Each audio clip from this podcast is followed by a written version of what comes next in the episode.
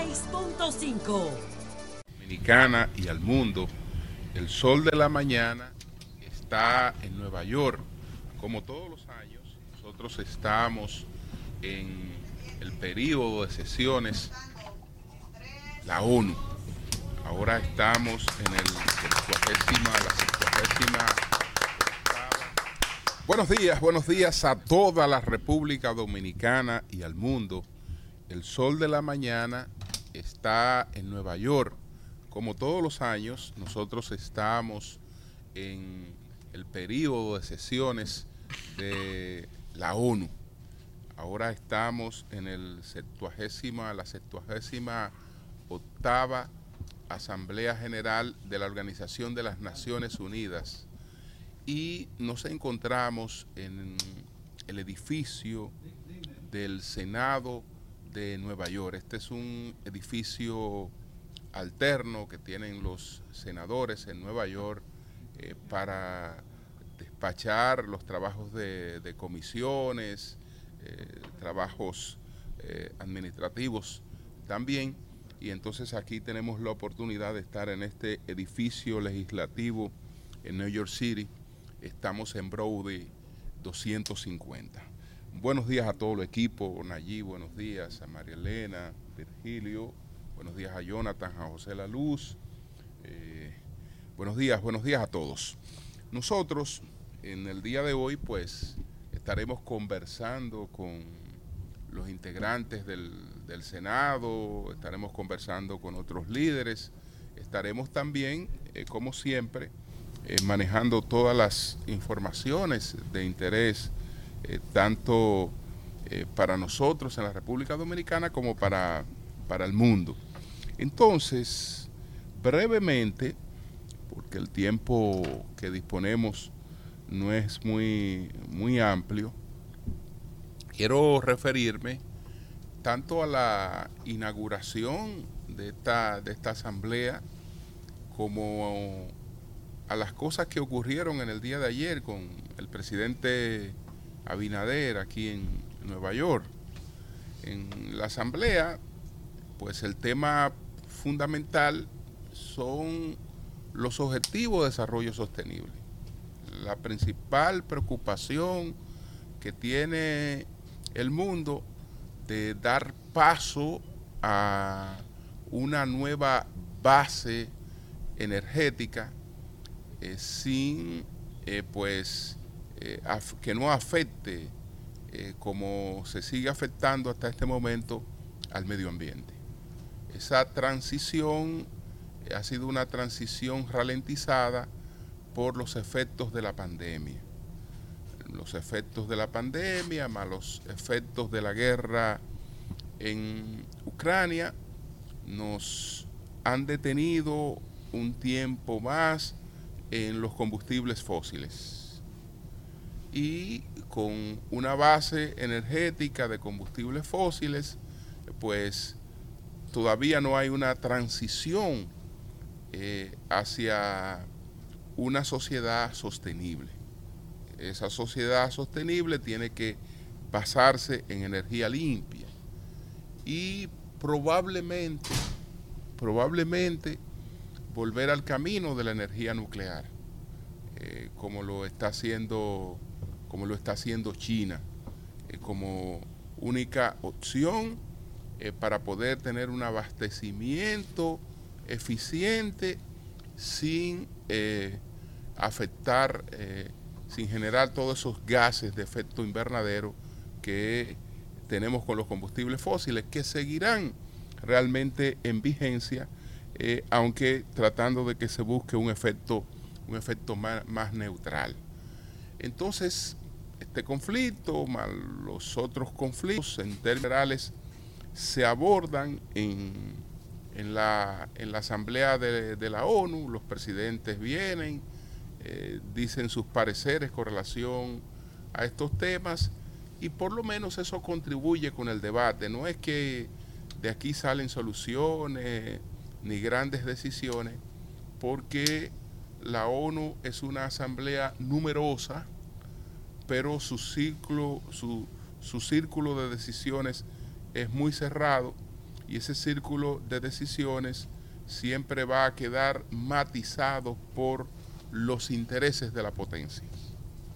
Entonces, eh, los diálogos, los discursos serán muy amplios, bonitos, etcétera, pero a la hora de las decisiones, entonces vienen los intereses de la potencia, se ponen sobre la mesa y eso termina, eso termina matizándolo todo. Ustedes saben que la ONU tiene eh, una asamblea general, pero tiene un consejo de 15 integrantes.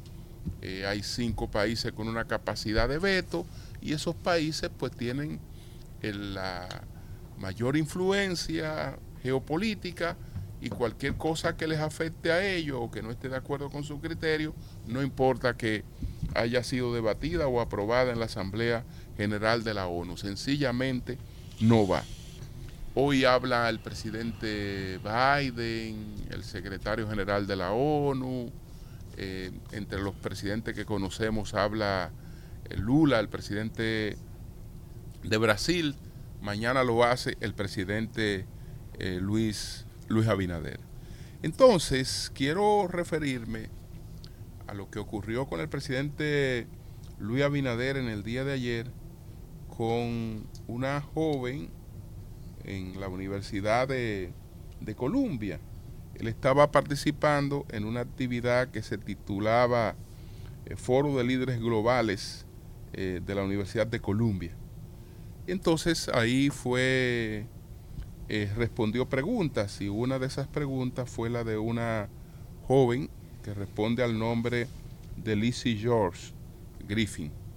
Esta es una joven modelo, eh, filmmaker, es una, es una joven, una activista, una activista lesbiana y ella pues cuestionó al presidente Abinader y emitió una serie de eh, opiniones inmediatamente, pero en verdad no le interesaba ni lo que le respondiera al presidente Abinader, ni analizar mucho las cosas que ella estaba planteando. A ella le interesaba lo que le iba a pasar eh, con la difusión con la viralidad de lo que ella hiciera ahí.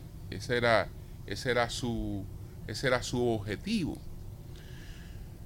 Ustedes saben que hay una comunidad, hay una minoría que no pretende exclusivamente hacer valer sus derechos, los derechos eh, que tenemos todos, esos derechos de los que nos hicieron eh, portadores eh, tres grandes revoluciones, una revolución científica, eh, una revolución industrial, una revolución democrática, nos empoderaron y nos declararon que somos poseedores por el, el solo hecho de ser seres humanos, somos poseedores de unos derechos inalienables. Entonces, esos, esos derechos, eh, yo creo que en democracia hoy nadie lo discute. Eh, y nos corresponden independientemente del color de la piel, independientemente de nuestras preferencias sexuales, independientemente de nuestras preferencias políticas, de nuestras preferencias religiosas, de nuestros orígenes raciales, eh, independientemente de todo, pues nosotros eh, somos portadores de esos, de esos derechos. Y cualquier reclamo a un trato igualitario dentro del marco de esos derechos es un asunto absolutamente legítimo. Pero de lo que se trata no es de un reclamo eh, a la aplicación de esos derechos sino de imponer, imponer una serie de cosas eh, que resultan entonces muy chocantes, porque no es que se me reconozca mi derecho como minoría, como negro, en mi caso. Eh, no, no, no, no es, que, no es que se me reconozcan mis derechos, es que mis derechos establezcan las normas en la sociedad y que, y que una serie de cosas incluso no puedan reconocerse como tales porque ya afectan otras. Es decir, si a un niño se le llama niño, ya realmente eh, se están cometiendo violaciones. Si a una niña se le dice que es niña, se están cometiendo violaciones. Porque la niña no puede ser niña, el niño no puede ser niño, porque tenemos que esperar a que él desarrolle eh, pues eh, las construcciones sociales que le van a llevar a definir una preferencia sexual. la biología no tiene ninguna importancia. Entonces, tenemos que entrar todos en esa abstracción.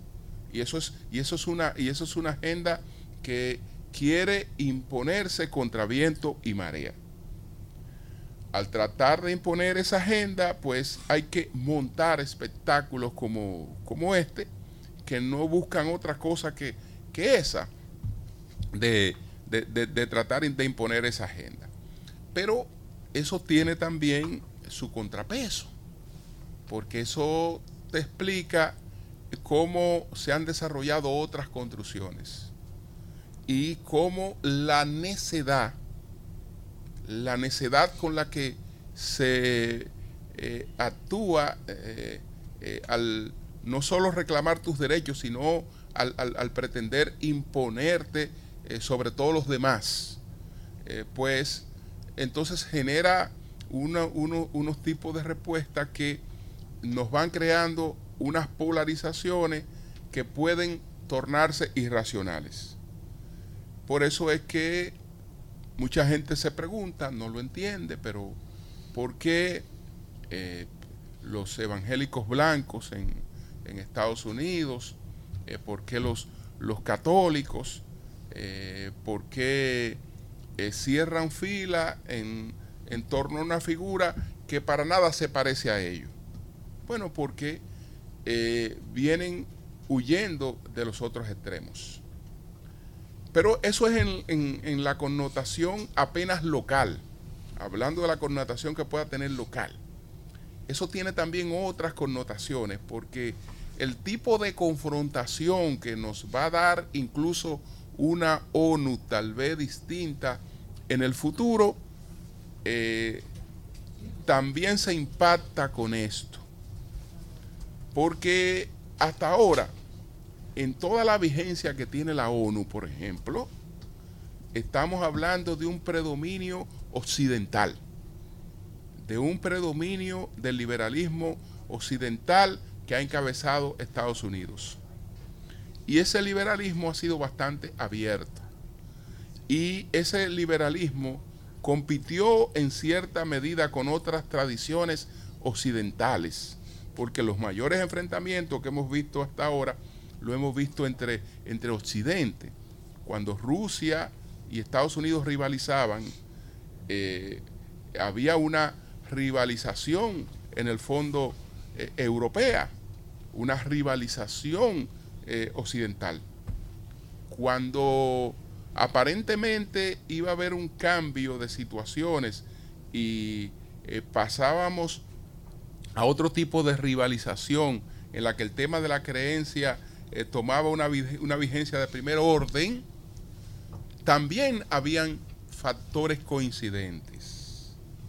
Pero la rivalización que nos aguarda hacia el futuro es distinta, porque ya no es una rivalización de Occidente con Occidente ya no es una rivalización del monoteísmo, es decir, del cristianismo versus eh, el Islam, que en definitiva todo eso es monoteísmo, sino que es una rivalización contra tradiciones, sociedades que vienen eh, buscando un sitial en el predominio mundial, pero son sociedades tradicionalistas. La civilización china con más de 5.000 años y con el peso de todas sus tradiciones. Detrás de la civilización china, con el peso de todas sus, tradiciones, la eh, civilización eh, India, eh, con todas sus tradiciones, con todas sus tradiciones. Entonces, ese, ese, ese, ese, ese contrapeso, cuando vemos cosas como esta, entonces Occidente se nos eh, presenta o se nos representa como una civilización en decadencia, como una civilización que va abandonando todos sus, sus valores, hasta el concepto de la familia, y que difícilmente pueda, eh, en, esas condiciones donde eh, se trata de romper con las raíces de todo, con que todo lo que es pasado es negativo, que no hay fundamento de nada, que ni siquiera morirse tiene sentido. Porque cuando el final de la vida es sencillamente la muerte, hasta la vida deja de perder sentido. Ahora, cuando la muerte tiene una significación y tiene un respeto, entonces las cosas son eh, distintas, son distintas. Entonces, todas estas cosas nos dicen que el mundo, el mundo nuevo, eh, pues va a tener a Occidente, que había sido hasta ahora el, protagonista de todo el progreso, lo va a tener un tanto en, rezago. Pero bueno, son las 7, son las 7.36 minutos. Continuamos nosotros aquí desde eh, la oficina, el edificio legislativo del Senado en Nueva York. Marilena, ¿cómo estás? Muy buenos días a todos. República Dominicana somos todos. Y digo esto porque parece que tenemos que unirnos todos. Cada integrante del servicio exterior de la República Dominicana, cada persona, cada profesional, desde el espacio desde el cual pueda influir, tenemos que dar a conocer todo lo que hace nuestro país en apoyo al pueblo haitiano, tanto los que residen en esa nación como los que han emigrado y están con nosotros. Todo lo que hacemos en términos de alimentación, de salud, de educación, de trabajo, de seguridad, de acogerlos en nuestro país. Y lo digo por dos hechos que pasaron en el día de ayer. Por un lado, las declaraciones de William O'Neill, experto en derechos humanos en Haití de la ONU, de la cual voy a hablar, y la respuesta que dio el canciller de inmediato a estas declaraciones y esa desafortunada participación del estudiante de Colombia. Irrespetuosa también, desconocedora de cuál es la realidad. Habla de racismo, bueno, habla de un pasado de esclavitud. ¿Cuántos países no tienen este pasado de esclavitud? Y luego de racismo, de discriminación racial. Nosotros mismos hemos hablado de hechos aislados que se dan en la República Dominicana como en muchos países, pero de ahí podemos hablar de que en, el, eh, en República Dominicana hay una discriminación, que estamos en contra de los negros, que no, esto no es así, pero además... ¿Cómo es posible que un estudiante de Colombia no conozca el protocolo para preguntar, para tratar a un presidente a un nivel tal que la moderadora tuvo que intervenir y decirle, porque el presidente le iba a hablar y ella le interrumpía. Y cuando el presidente estaba concluyendo, ella sencillamente se fue. Una maleducada, una irrespetuosa. De ahí uno concluye, ¿habrá sido una infiltrada? ¿La habrá mandado alguien? Especulación, yo no tengo ningún dato para decir eso. O sencillamente es una extremista. Ese grupo que se monta en una posición extrema y con una idea, un enfoque distorsionada, distorsionado que nada tiene que ver con la realidad. Entonces vámonos con William O'Neill, el experto en derechos humanos en Haití. Él mostró su alarma por el cierre de la frontera, pidió a la República Dominicana que lo reconsiderara, dice que esto genera un impacto muy negativo en la población de ambos países, sobre todo el que está cercano a la frontera, y que se evalúe el permitir ayuda humanitaria hacia, Haití. De inmediato, la Cancillería respondió con un comunicado que dice, lo primero, profunda preocupación por la falta de respuesta de la ONU, de la comunidad internacional ante esta situación. Dice que las declaraciones de O'Neill son desafortunadas y parcializadas. Cualquier diálogo está supeditado, como se ha dicho, lo reiteró ahora la Cancillería, a la suspensión de los trabajos de manera unilateral e ilegal de este canal. Dice también que UNIL mezcla el tema migratorio con lo del canal, que nada tiene que ver. Y, y, el canciller fijó posición. Primero, República Dominicana no es responsable, no es causante de la crisis en Haití. Segundo, República Dominicana no es responsable del bienestar de los haitianos. ¿Quién dijo eso, Marilena? El canciller. El canciller tiene problemas. Bueno, a mí me parece muy, muy buena la Muy respuesta. acertado. O sea, ¿tú Dice- crees que si está lloviendo en tu casa, si está lloviendo en la casa del vecino, tú puedes mantener tu casa seca? Bueno, esta es una... Oye, no lo saques de contexto, la Es luz. que no- el canciller no le está respondiendo a O'Neill, pero a la vez se reconoce todo lo que hace República Dominicana por Haití. O sea, no es que, ay, nos tapamos los ojos. Es que no podemos ser responsables de todos y cada uno de los haitianos. Está bueno, hay que Dijo también que la situación interna de Haití no es óbice para la aplicación de la Ley General de Migración y que el problema de Haití está en manos de la comunidad internacional. En cuanto a la solicitud que hizo NIL de que se permitiera ayuda humanitaria, que se pase esta ayuda humanitaria, que se sea flexible en este sentido, dijo que el gobierno dominicano toma nota y dice que es muy prematuro para hablar de un arbitraje internacional cuando no se trata de un conflicto entre dos gobiernos, que es una crisis por actores particulares haitianos a quienes calificó como oportunistas e irresponsables. El, por otro lado, el presidente Luis Abinader en las dos participaciones anteriores ha tratado el tema del cambio climático. Lo hizo cuando participó a nivel virtual en el 2020. Eh, recuerden el, el contexto, en medio del COVID, se refirió al COVID y ahí hablaba de la necesidad de un desarrollo sostenible, incluyente y equitativo. Y luego, tanto ahí como en su próxima participación en el 2021, decía cómo República Dominicana, como un Estado insular en desarrollo, recibe gravísimas consecuencias del cambio climático sin aportar tanto a la emisión de gases. De ahí la necesidad de poner atención a este tema. Y fue en el 2021 cuando dijo, la solución del tema de Haití no es una solución dominicana. Ahora la línea es, esto est- está en manos de la comunidad internacional. Y antes de terminar, Julio, quiero referirme a la preocupación, la tristeza, el desconcierto, la sorpresa que hay en una gran parte de la comunidad dominicana residente en Bronx, luego de que el sábado fuera arrestada una dominicana propietaria de una guardería Así es. tras encontrar un niño muerto de un año en la guardería por haber sido expuesto a fentanilo y tres niños inconscientes, uno de ellos de ocho meses.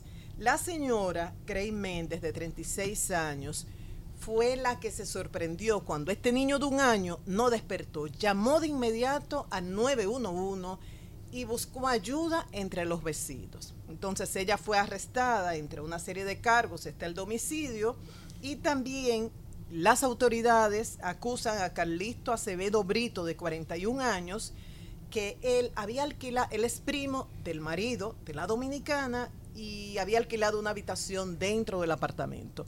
Las autoridades encontraron un kilo de fentanilo y Una barbaridad eso, sí. para mezclar la droga. Gray Méndez se ha declarado inocente, dice el, el abogado, que ella desconocía que eso estaba pasando ahí. Hay vecinos, personas que la conocen, amistades que están sorprendidas porque dicen que no tenían ningún antecedente en este sentido. Están buscando al esposo y es una situación muy difícil que está enfrentando hoy día esta dominicana Gray Méndez, Julio. Bien, pues son las 7:43 minutos. Buenos días, José, adelante. Bueno, señores, es el tema del fentanilo, que yo lo iba a tratar, lo voy a tratar mañana, y el tema de la metanfetamina, para que ustedes vean cómo influye la cultura. Para mí, yo estoy casi convencido de que la crisis de, de estos eh, opioid- opiáceos sintetizados en laboratorio es un efecto cultural de la serie Breaking Bad. Yo no tengo, yo que estoy casi convencido de eso, todavía no lo puedo afirmar con toda seguridad, pero, pero ahí hay unas variables que se reproducen casi igual. La serie Breaking Bad, que es una serie de culto que rompió muchísimo en Netflix, ahora está produciendo los resultados. Para que tres o cuatro tigres ganen unos cuartos. Ahí están, cojan ahí. Eso es terrible lo que ha pasado con estos dominicanos, Gray Méndez y el vecino de ella, Carlisto Acevedo Brito. 11 cargos criminales dos libras de fentanilo, que es un kilo, 2.2 libras, un kilo, y varias libras de, y varios artículos que tienen que ver con qué, con lo que hacía el profesor en Breaking Bad. Estaban procesando eh, químico en la casa con un niño dentro y ahí está, y ahí está el, el resultado, señores. Y eso ocurre, entre otras cosas, porque el Estado de Nueva York no controla territorio, sus autoridades, y lo digo con dolor porque nosotros le apostamos mucho a la gestión de el alcalde Eric Adams, que tiene la responsabilidad quizás más directa con el control territorial, porque es el administrador del territorio. Pasa lo mismo que en República Dominicana, no controlan territorio, porque para tú organizar un laboratorio de fentanilo, tú necesitas dos variables que se tienen que dar, tiempo y espacio. Si tú no tienes el tiempo suficiente y el espacio suficiente, tú no puedes hacer eso. Cuando el territorio se controla con eficiencia, eso no debería pasar. Lamentablemente que pase en el corazón de la comunidad dominicana y que los protagonistas sean dominicanos, señores. El La albergue luz, se llama tú- Divino Niño. Ay, sí. ¿Tú crees, Eso que hay, una vaina. ¿Tú crees que hay posibilidad que la propietaria de esta guardería no tuviera conocimiento Habría que de ver lo cuando que estaba aparezca el esposo, con- porque el esposo no aparece. Sí, el esposo es el escapó. tema, porque el, el- el- el que está arrestado, el que está arrestado Es primo del esposo. Es primo del esposo, ese se llama Carlisto. Él era como alquiler, al- como, como él le alquiló a ellos un espacio Sí. dentro de la cosa. Sí, una habitación por 200 sí, dólares. habría que esperar que, que venga el, el marido de ella, que yo estoy seguro que él sí sabe, porque lo más probable es que ella sea inocente de esto, porque esto es un tema de código, de tigueraje. Muchas veces nosotros hacemos un paquete de vaina que la, la esposa de nosotros ni se enteran, porque tienen otro código, no se imaginan. Yo puedo hablar de droga delante de mi esposa quizá media hora, ella no sabe. ¿Por qué? Porque se usan unos códigos tan fuertes que quizá ella no sepa. Obviamente el procesamiento de estos químicos dentro de una casa ella no lo podía evitar. Eso es, eso sí yo estoy seguro. De que ella no podía evitar. Todos los, los, los Es materiales. una cocina, una cocina. Los materiales que se usan para cocinar eso. Ella sabía, seguro que ella tenía información. Aunque no tuviera Yo no ese sé nivel cuál es la realidad. Sí sé Bueno. que lo- las amistades, gente cercana la defiende, se sorprende y dice que recientemente pasó la evaluación que le hacen periódicamente para que la guardería cumpliera, confirmar que la guardería estaba cumpliendo con todos los Bueno, protocolos. entonces señores, nada, vamos a seguir mañana con este tema. Yo quiero dar las gracias a Ruskin Pimentel porque es nuestro Sí, nuestro host anfitrión. aquí, nuestro anfitrión.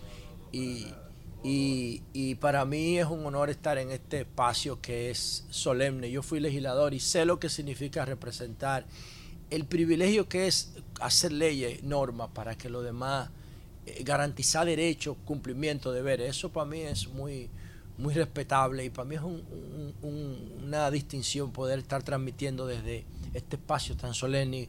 Gracias, líder. Miren, señores, par de temas breves porque sé que tenemos muchas participaciones. Yo quiero, mañana voy a hablar un poquito de la ONU, que le dedico un capítulo completo en liderazgo responsable. Para mí la ONU es la mayor expresión de paz que ha alcanzado la, la humanidad, porque antes los conflictos, antes de que apareciera la diplomacia, los conflictos se resolvían por la vía de la violencia. Por eso España se dio el lujo de llegar a nuestra isla y eliminarlo todo, destruirlo todo, porque era más fuerte. Entonces, eh, los más fuertes antes impo- imponían, imponían su- su- sus condiciones. Miren cómo ahora se está buscando la vuelta con una fuerza de paz que vaya a Haití. Sí, pero hace 100 años Estados Unidos se metía a Haití, después se metía a República Dominicana, se cogía a Puerto Rico, se cogía a Hawái, porque la, la, la fuerza era lo que determinaba eh, las relaciones, pero ahora no, ahora lo determina el derecho internacional y ahí la ONU juega un papel fundamental. Obviamente la ONU necesita reforma, porque el modelo de ONU que se creó en el 1945, después de la Segunda Guerra Mundial, ya es un modelo obsoleto, que recibió un gran impulso después de la caída del muro, pero necesita buscar nuevas formas de resolución de conflictos, más empoderamiento en términos eh, de, de- de acción, de tener garras, de tener herramientas que le permitan corregir muchas distorsiones y derechos humanos fundamentales que, que se violaciones de derechos humanos fundamentales que se producen en muchos países y la ONU mira para otro lado, como lo que hizo en Afganistán, que miró para otro lado, como lo que hace con China, como lo que hace en Cuba o en Nicaragua, donde están pasando cosas atroces, que los mismos izquierdistas como Gustavo Petro y Gabriel Boric lo están denunciando al gobierno de Nicaragua. Una cosa increíble. Y ahí yo pienso que la ONU puede, necesita una nueva generación de líderes, la, la Organización de Naciones Unidas, y una nueva visión, por lo menos adaptar la visión, aunque no sea un cambio radical, sí una actualización en su visión. Y vamos a tratar de hablar de esto durante nuestro viaje. Y brevemente quiero referirme, obvio, al caso de, de, la, de, la, de la joven eh, Lizzie Griffin, estudiante de la, George Griffin. de la Universidad de Columbia, y su participación frente al presidente. Aquí yo veo varias cosas. Lo primero que yo veo es, eh, y lo he dicho varias veces, tengo varios videos en mi canal de YouTube refiriéndome a eso. Para mí la sociedad está atrapada. Ayer venía con un taxista que me trajo del aeropuerto de Newark hasta el hotel donde nos estamos quedando y la conversación durante casi una hora, que es el trayecto, era hablando de eso. Él defendiendo el cambio global y defendiendo a Alicia. Defendiendo a Alicia. Él es norteamericano, pero eso se volvió viral aquí. Y las manifestaciones de protesta por el cambio climático en el entorno de Naciones Unidas. Bueno, pero lo que me preocupa a mí son los argumentos, señores. Yo no sé si el equipo de producción tiene listo el cortecito lo tienen. El donde el ISIS le, pregunta al presidente y luego da la espalda y se va. Es una actitud puramente emocional. Puramente. Yo no creo que ella fuera ahí, eh, como sugirió Marilena, mandada por nadie. Es que ella siente eso.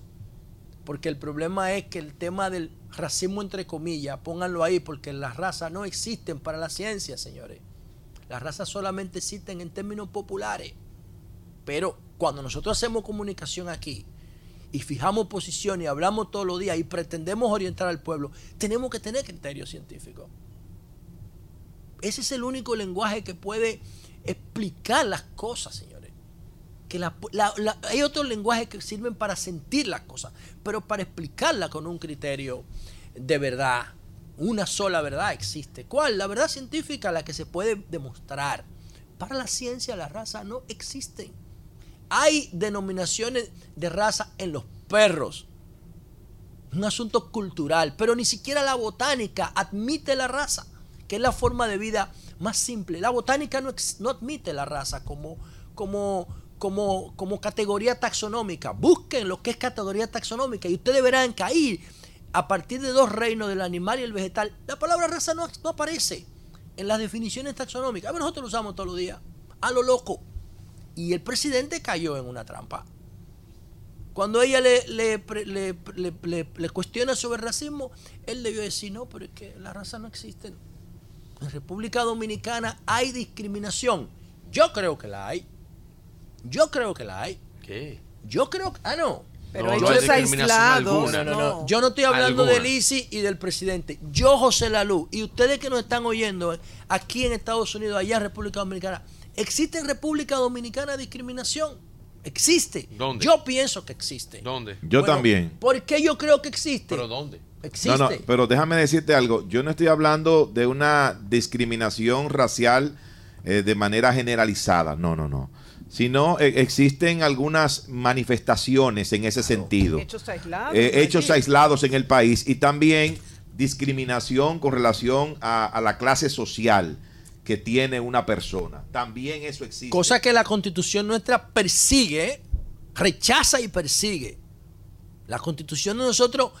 ¿Y eso no sería de la raza humana completa? Es que la raza no existe, hermano. Ah, bueno. Digo, dice la ciencia, no digo base yo. ese percepto. Digo yo, no existe. La, la constitución de nosotros rechaza de plano las manifestaciones racistas, pero en la práctica, en la sociedad, y, y, y, y en cuál de las comunidades que nosotros tenemos allá eh, se siente más ese nivel de discriminación. Ese no es haitiano. Nosotros tenemos ruso en Bávaro, en Punta Cana, tenemos franceses en, en Samaná, tenemos chinos en todos los lados, tenemos venezolanos en todos los lados, en los canales de televisión, cubanos de todos lados. Pero nosotros no manifestamos ese nivel de discriminación frente a esos grupos. Frente a los haitianos sí. Y oigan la característica distintiva que tienen los haitianos frente a los demás grupos. Yo sé que hay un pasado y yo sé que hay una frontera. Los haitianos van a República Dominicana mayoritariamente a sembrar y a construir, que son dos valores fundamentales para el crecimiento de cualquier sociedad. A sembrar y a construir. Pero ahí apareció un tipo, que yo no sé de dónde salió, que dijo, ya ningún vehículo público puede montar un haitiano.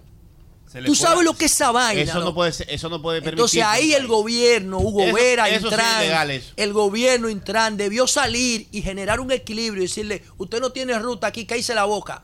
Pero fíjate cómo Porque eso sí genera violencia, ¿ves? Pero mira la luz, tú estás criticando eso hoy. Yo lo critiqué ayer. Eso lo destacó solamente un medio de comunicación, ah. pero eso es un hecho aislado. No, él, es, él, él, coordina una federación de, transporte. Oye, te has dato, voy más lejos. Pero que no estamos hablando no, no, de una pero política ah, no, pero, pero oye el dato. Ayer, cuando yo estaba en el consulado, yo estaba conversando con mucha gente ahí y una persona me dijo, yo tuve que pagar 400 pesos a un motoconcho para que me moviera mi empleada, porque los vehículos no la querían montar, porque es haitiana. Señores, nosotros estamos haciendo un programa en el corazón legislativo de Nueva York y somos dominicanos. ¡Buf! Díganme que esto que hay aquí, mírenlo, mírenlo, mírenlo. O sea, nosotros estamos transmitiendo, viejo, desde el salón ejecutivo del Congreso, del Senado de Nueva York. Y no pasa nada, ¿ven? Tú has visto manifestaciones de gente ahí. ¿Qué hacen esos dominicanos? Mancillando nuestro espacio solemne. Yo le acabo de decir a Ruskin, gracias por permitirme transmitir en este espacio solemne. Aquí se dictan, señores, las leyes locales de este estado. Y nosotros estamos transmitiendo desde aquí y no pasa nada. Ahora, hagan un ejercicio rápido. Imagínense que un programa de Haití vaya a transmitir a uno de los salones del, Senado Dominicano. ¿Qué pasaría? Esa es la gran diferencia, independiente de que yo estoy de acuerdo con que se respeten las reglas. Yo apuesto a un Estado de Derecho. Pero son casos diferentes, la No, todos los casos del mundo son diferentes. No se puede comparar. Ahora, yo no estoy haciendo una comparación. Pero, ¿para, qué, ¿para qué tú quieres los haitianos en el Senado Dominicano? No. Yo no los quiero allá. yo no los quiero allá. Yo estoy diciendo, yo estoy, yo estoy, yo estoy resaltando esta muestra de tolerancia que nosotros estamos viviendo. Nosotros estamos transmitiendo desde un salón del Senado de Nueva York. Y tú sabes que yo te no, no, no es igual. ¿Tú sabes por qué? Un honor para nosotros. Eh, eso deberíamos hacer nosotros. Permitirle al sol de la mañana de Haití que vaya y transmita. Pero tú sabes que vale, problema. Pero ellos tendrán, ellos tendrán no un sol de la mañana y ni siquiera tienen. Pero no es a ellos nada más. yo quisiera que lo hicieran los chinos. Yo quisiera que lo hicieran los chinos. La luz. También. ¿Tú sabes qué les ayuda más? que recibamos esas parturientas que llegan en ambulancias oh, sin un chequeo prenatal en nuestros hospitales. No, nosotros, Muchos niños en nuestras escuelas, ellos trabajando, no existe, recibiendo alimentos. Pero Eso como, es lo que como dijo el presidente, que no existe no existe y, hay que buscar ese dato porque yo creo que es un dato sin precedentes. señores. Que un presupuesto de natalidad, el presupuesto que es bastante caro, cuánto cuesta cada parto. Si tú si una dominicana viene aquí a parir, tiene que pagar esos gastos que son bastante altos, de hecho. Entonces no existe, no, existe en ningún país del mundo, disculpa José, que una parturienta vaya gratis a un hospital público y esos fondos públicos se han utilizado. 40% de esos fondos son para las parturientas eso, eso no es cierto, eso es mentira. No, pero esos datos están. Eso no, es mentira, no, pero que no, hay que, pero ¿quién te dijo a ti? ¿Tú, has, tú, has estado, ¿Tú has estado en la maternidad? Eso es que yo no, Porque yo estuve en la maternidad un tiempo. pero por Dios, hombre. Miren, señores, yo simplemente quiero señalar esto, ¿no? Esto es un ejemplo de respeto por las migraciones. Esto que estamos haciendo aquí, esto es, un, algo, esto es algo histórico. Esto que este programa este Sí, pero la mujer salió Sin ningún sesgo, sin ningún problema. Yo lo dije en Oye, yo lo dije en principio. ¿Por qué ella sale de Oye, ¿por qué ella sale de contexto? Primero, ella es una activista. ¿De qué ella es una activista? De uno de los ejes, de los polos emocionales de la, de la ideología moderna. Lamentablemente, una consecuencia de, de la coyuntura que, histórica que estamos viviendo. Ella es activista LGBT y eso atrae todo el discurso de los demócratas aquí, un discurso emocional. Entonces el otro extremo, el otro extremo es el movimiento cubanón de, de, Donald Trump, que promueve el racismo, que promueve la discriminación. Y ahí, y ahí estamos entrampados. Y por eso yo digo que el presidente... ¿Tú crees que China puede ir a hacer un programa eh, al Congreso de Estados Unidos? Si tienen si están en guerra, ¿no? O Rusia puede ir Si están en guerra, ¿no? Rusia puede, pero es que nosotros no estamos en guerra con Haití. Haciendo una, unas, es que nosotros no estamos en guerra con Haití. Estás haciendo unas comparaciones que no aplican. No, es que nosotros no estamos en guerra con Haití. Porque donde nosotros estamos, donde nosotros estamos también, también puede venir la comunidad haitiana sin problema. Aquí vienen los haitianos, aquí vienen la gente de todas partes del mundo. Porque este Estado respeta las migraciones, porque, porque surgió de ellas. Y la República Dominicana respeta las migraciones. Surgió de ellas. Pero hay una situación totalmente ah, distinta en la que la comparación Sí, pero no, no, no, es que eso es lo que tú estás hablando de una coyuntura. Bueno, eso no es, eso es una coyuntura que, tiene 15, 10 días. Nosotros eso estamos, es una coyuntura. Nosotros, no, 15 días no, nosotros, tiene mil, nosotros, años. Nosotros estamos, nosotros estamos en una oficina congresual de un estado. Porque, ¿Cuál es el problema? Bueno, no, no, sí. Usted, usted, usted, usted, no me puede estar comparando un estado. No, no, yo, Julio, yo, no, ves, yo, yo, hago las comparaciones que yo considero. Ahora, lo que yo te estoy diciendo ah, pero, a ti pero, pero, tú le estás oye, diciendo, oye, tú le estás diciendo, a la, tú le estás diciendo a la gente que es, que es igual un país que un estado.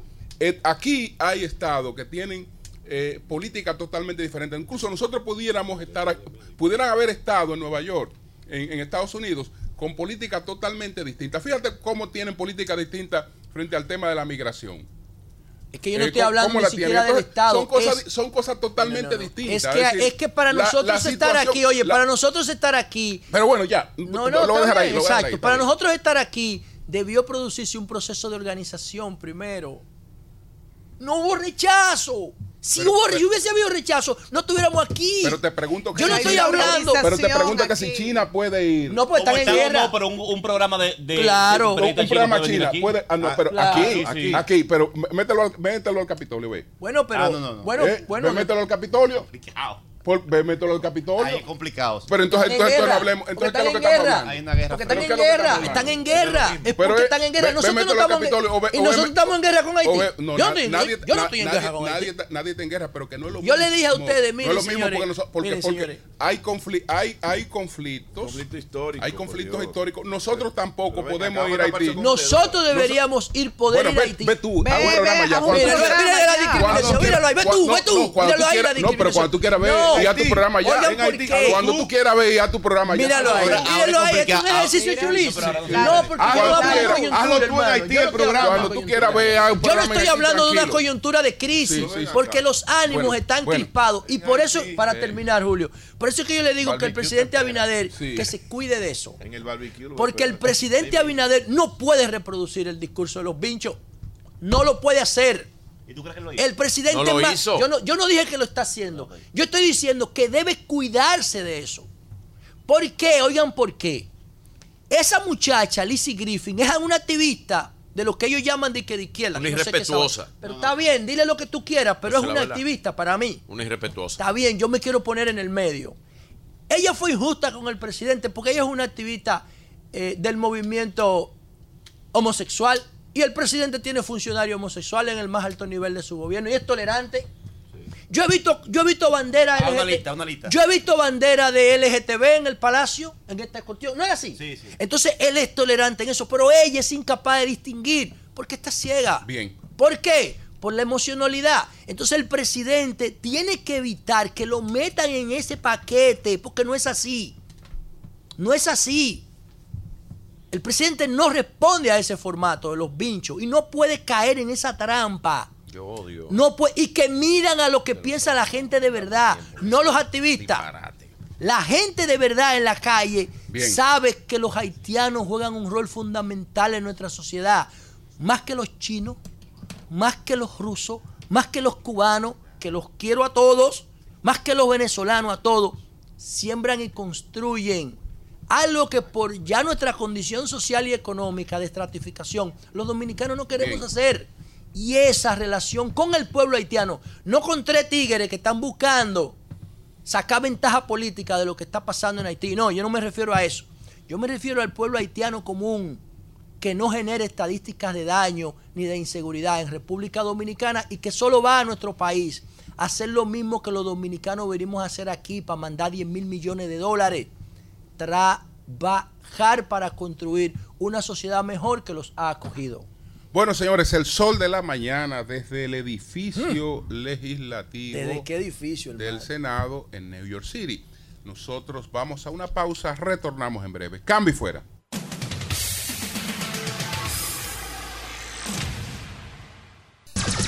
Son 106.5. Bien, señores, nosotros continuamos desde el edificio legislativo del Senado en New York City. Así es que vamos a escuchar de inmediato a Virgilio. Buenos días, Virgilio. Buenos días. Hablando es que uno se entiende. Gracias a todos los que nos escuchan a través de este Sol de la Mañana de Sol 106.5 RCC Media, la Catedral de la Opinión. We're transmitting live from New York City. Estamos en el... Ah, transmitting live from New. York City. Estamos en vivo Pasó la noche practicando. en Nueva York, mi segunda casa. Y si tuviera que elegir algún otro sitio después de, de Santo Domingo, elegiría Nueva York sin lugar a dudas, porque esta ciudad es mi segunda casa. Eh, estoy, estoy aquí. viviste sí. aquí? Porque esta Sí, ciudad, esta ciudad es la ciudad capital mágica, cultural esta del ciudad mundo. es mágica. ¿Qué ocurre. tiempo viviste aquí? Eh, más de más de cuatro años, ca- casi cuatro años, sí. Conozco la ciudad, vine adolescente, estudié en el bachillerato. eh, estoy conectado con la ciudad, viajo frecuentemente a Nueva York, conozco sus calles, conozco eh, sus avenidas. eh, esto es, yo ando local cuando estoy en Nueva York, yo ando local, ando local. Miren, Tú y Eric Adam van ahí. Eh, caco a caco. el alcalde Eric Adam, buen amigo de este programa. Miren, eh, ayer hice referencia sobre mm, una señora que hace una historia en Listín Diario. Ella se llama Ingrid Castro y es la madre de un niño llamado Jesús que tiene la condición de eh, eh, lo que se llama déficit de atención, eh, DEA. Entonces, eh, es trastorno del déficit de atención. Yo quiero, ella dice que su hijo no la aceptan en ningún colegio, que tiene 12 años por la problemática. Y yo quiero que la señora Ingrid Castro se comunique conmigo a través de mis redes sociales, escríbame o algún familiar que me mande su teléfono o algún amigo que me mande su teléfono a través de mis redes sociales, mi Instagram, que yo quiero conversar con ella porque yo me voy a hacer cargo de ese caso, del caso eh, de su hijo de 12 años. Yo me voy a hacer caso de, eh, cargo de eso y quiero que usted me contacte, señora Ingrid Castro, que yo vamos a buscarle la vuelta, Dios mediante, al caso de usted y de el niño Jesús que tiene el problema que usted eh, de déficit de atención que usted lo dijo acá acá en el listín diario y tengo espero contactarle y poder conocer su caso a profundidad para buscarle la solución. Yo me voy a hacer cargo de eso Dios mediante. Miren eh, ustedes saben que yo he hablado del caso de la OPRED y de los eh, de los trenes los dos vagones que chocaron allá y lo que yo he dicho que no corresponde, todavía no me siento satisfecho con la respuesta que ha dado la OPRED. Pues ahora me siento menos satisfecho después de un comunicado eh, trepastinesco, así se podría decir, trepastinesco. Cantinflesco. Cantin- sí, pero me gusta, me gusta más eh, Tres porque patines. tres patines, porque tres patines se dice y se desdice. Entonces, no es lo que hace Cantinflas. Cantinflas. Ya eh, México ha dado lo mejor. en sí, pero, pero tres patines cubano. Pero Tres es tres Patines cubano, cubano, tres patinesco. ¿Cómo se llama el Leopoldo otro, se el que hacía películas que era amigo de República Dominicana? ¿Cuál? Eh, Cantinflas. Cantinflas, el Mario México. Moreno. Y, y, y coño, que México dio a Chespirito. A Chespirito, El más no, grande. más grande, sí. Chespirito Chespirito, y después, y después Tres Patines. Pero ese comunicado de los pre es tres ¿Cuál patinesco, es inconcluso. es incoherente, incoherente, no corresponde con los hechos, no dice nada al final, es un merengue sin letra. Mira, para contribuir con tu comentario, Sí. solamente en 30 segundos, Sí. leo dos líneas que dicen sobre las causas del accidente Nada. que habría tenido lugar por la alineación de un conjunto de elementos que No, no, hicieron los planetas posible lo que de los planetas. técnicamente se Disparate. denomina una trayectoria de oportunidad No, Y la, hombre, para no. y- accidente. y la, y la Hombre, muchacha no. y la, y la pilota El que autorizó, el que autorizó ese mire, el que hizo ese comunicado, mire, miren, ese ese ese comunicado fue hecho y ya yo lo yo tengo la información por unos asesores. Eso no saben asesorar nada en comunicación. Pueden prescindir todo. de su servicio mañana. Es más, hoy. Tampoco así. Eso no sirve para nada. Pero tú vas a Ese comunicado. Tú le vas a Ese comunicado no sirve para nada. No, que mejoren, mejoren. Comunicado Dile- dile inconcluso, incoherente, no corresponde con los hechos. Se tomaron muchísimo tiempo para escribir esa porquería. Y yo sigo esperando una respuesta que sea conclusa de la OPRED. Que de hecho estaba leyendo, porque pedí las condiciones del sindicato de empleados, que son una serie de condiciones.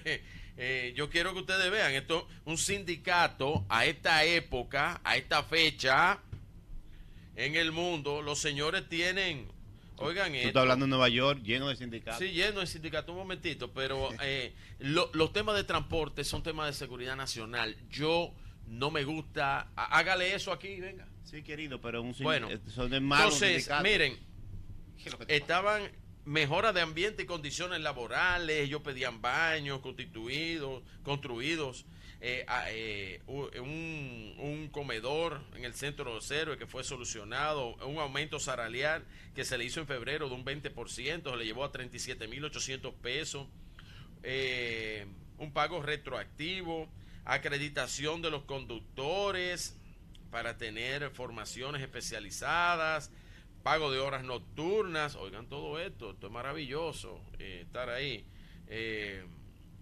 evitar cancelaciones o injustificadas o represalias. O sea que el que está ahí es vitalicio, como la Suprema.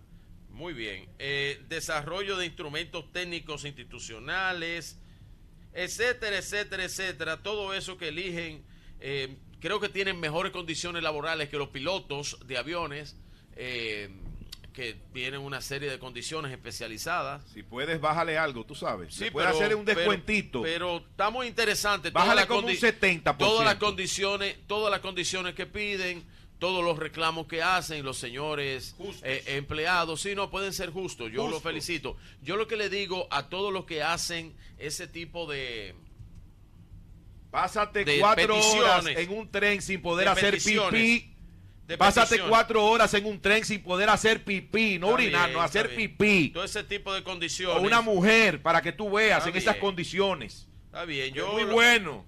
No, yo Eh. lo único que digo, yo lo único que digo es que me parece muy bien eh, todo ese tipo de, de condiciones que piden ahí eh, en la OPRED y que hay que, eh, ¿verdad?, permitírsela y permitir todas cosas, pero lo peor es que no tengan un comunicado inconcluso y que hayan hecho esa M.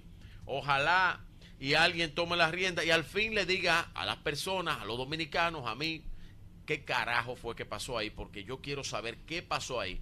Yo quiero que alguien me lo diga, me lo explique y me lo detalle como si yo fuera un niño de 5 años. No que hagan un tollo como el que hicieron ayer. Llevan dos tollos comunicacionales y ojalá y no quede uno vivo ahí en lo que tiene que ver, me refiero laboralmente, asesor, es- me imagino que son eh, eh, asesores de patio, porque eso no sirve. Eso no sirve. Así que yo espero que alguien haga algo y haga un comunicado que me llene por lo menos un 5% de mis expectativas con respecto a la comunicación con respecto a los hechos, con respecto a los hechos, que no han dicho qué es lo que pasa. Y a mí no me gusta, eh, vuelvo, digo, llamar a suspicacia, pero algo me huele mal en Dinamarca. Y créeme que me huele mal algo. Bien, luego de haber leído también todas esas reclamaciones y todo ese sindicato, ese grupo de gente que trabajan ahí, que tienen muchísimas condiciones que hay que darle porque ellos son lo mejor que hay. Increíble. Ojalá y se haga, yo propongo que pongan eh, un cuerpo eh, de disciplina militar, no solo para seguridad, sino para, para los servicios, eh, sea ya manejo de trenes, eh, controladores, todo lo que tenga que ver con eso. Ojalá y lo maneje un cuerpo castrense.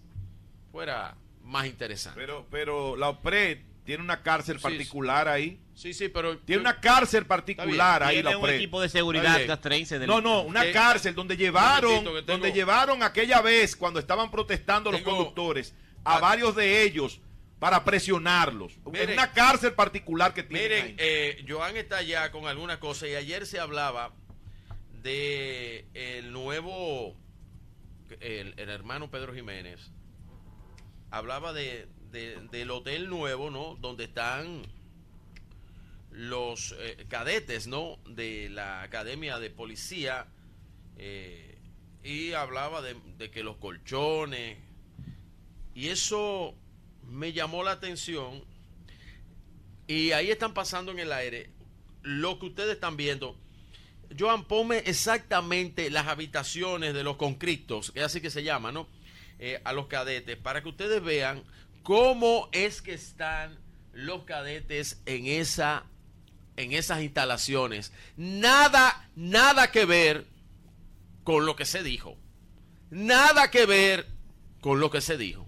Que no hay necesidad de llevar colchoneta. Nada, pero por Dios, yo le voy a enviar eh, las imágenes para que ustedes vean eh, lo que lo que lo que mandé a averiguar, porque inmediatamente yo mandé a averiguar, porque nosotros ahí en esa en esa rueda de prensa en la semanal con el presidente que estuvo, eh, don Julio estuvo ahí, nosotros vimos las personas que estaban ahí y, y lo que se refirieron y lo que dijeron sobre eso eh, de el, el hotel que era la nueva academia. En condiciones deplorables estaba la academia anteriormente también. Ahí sí había problemas.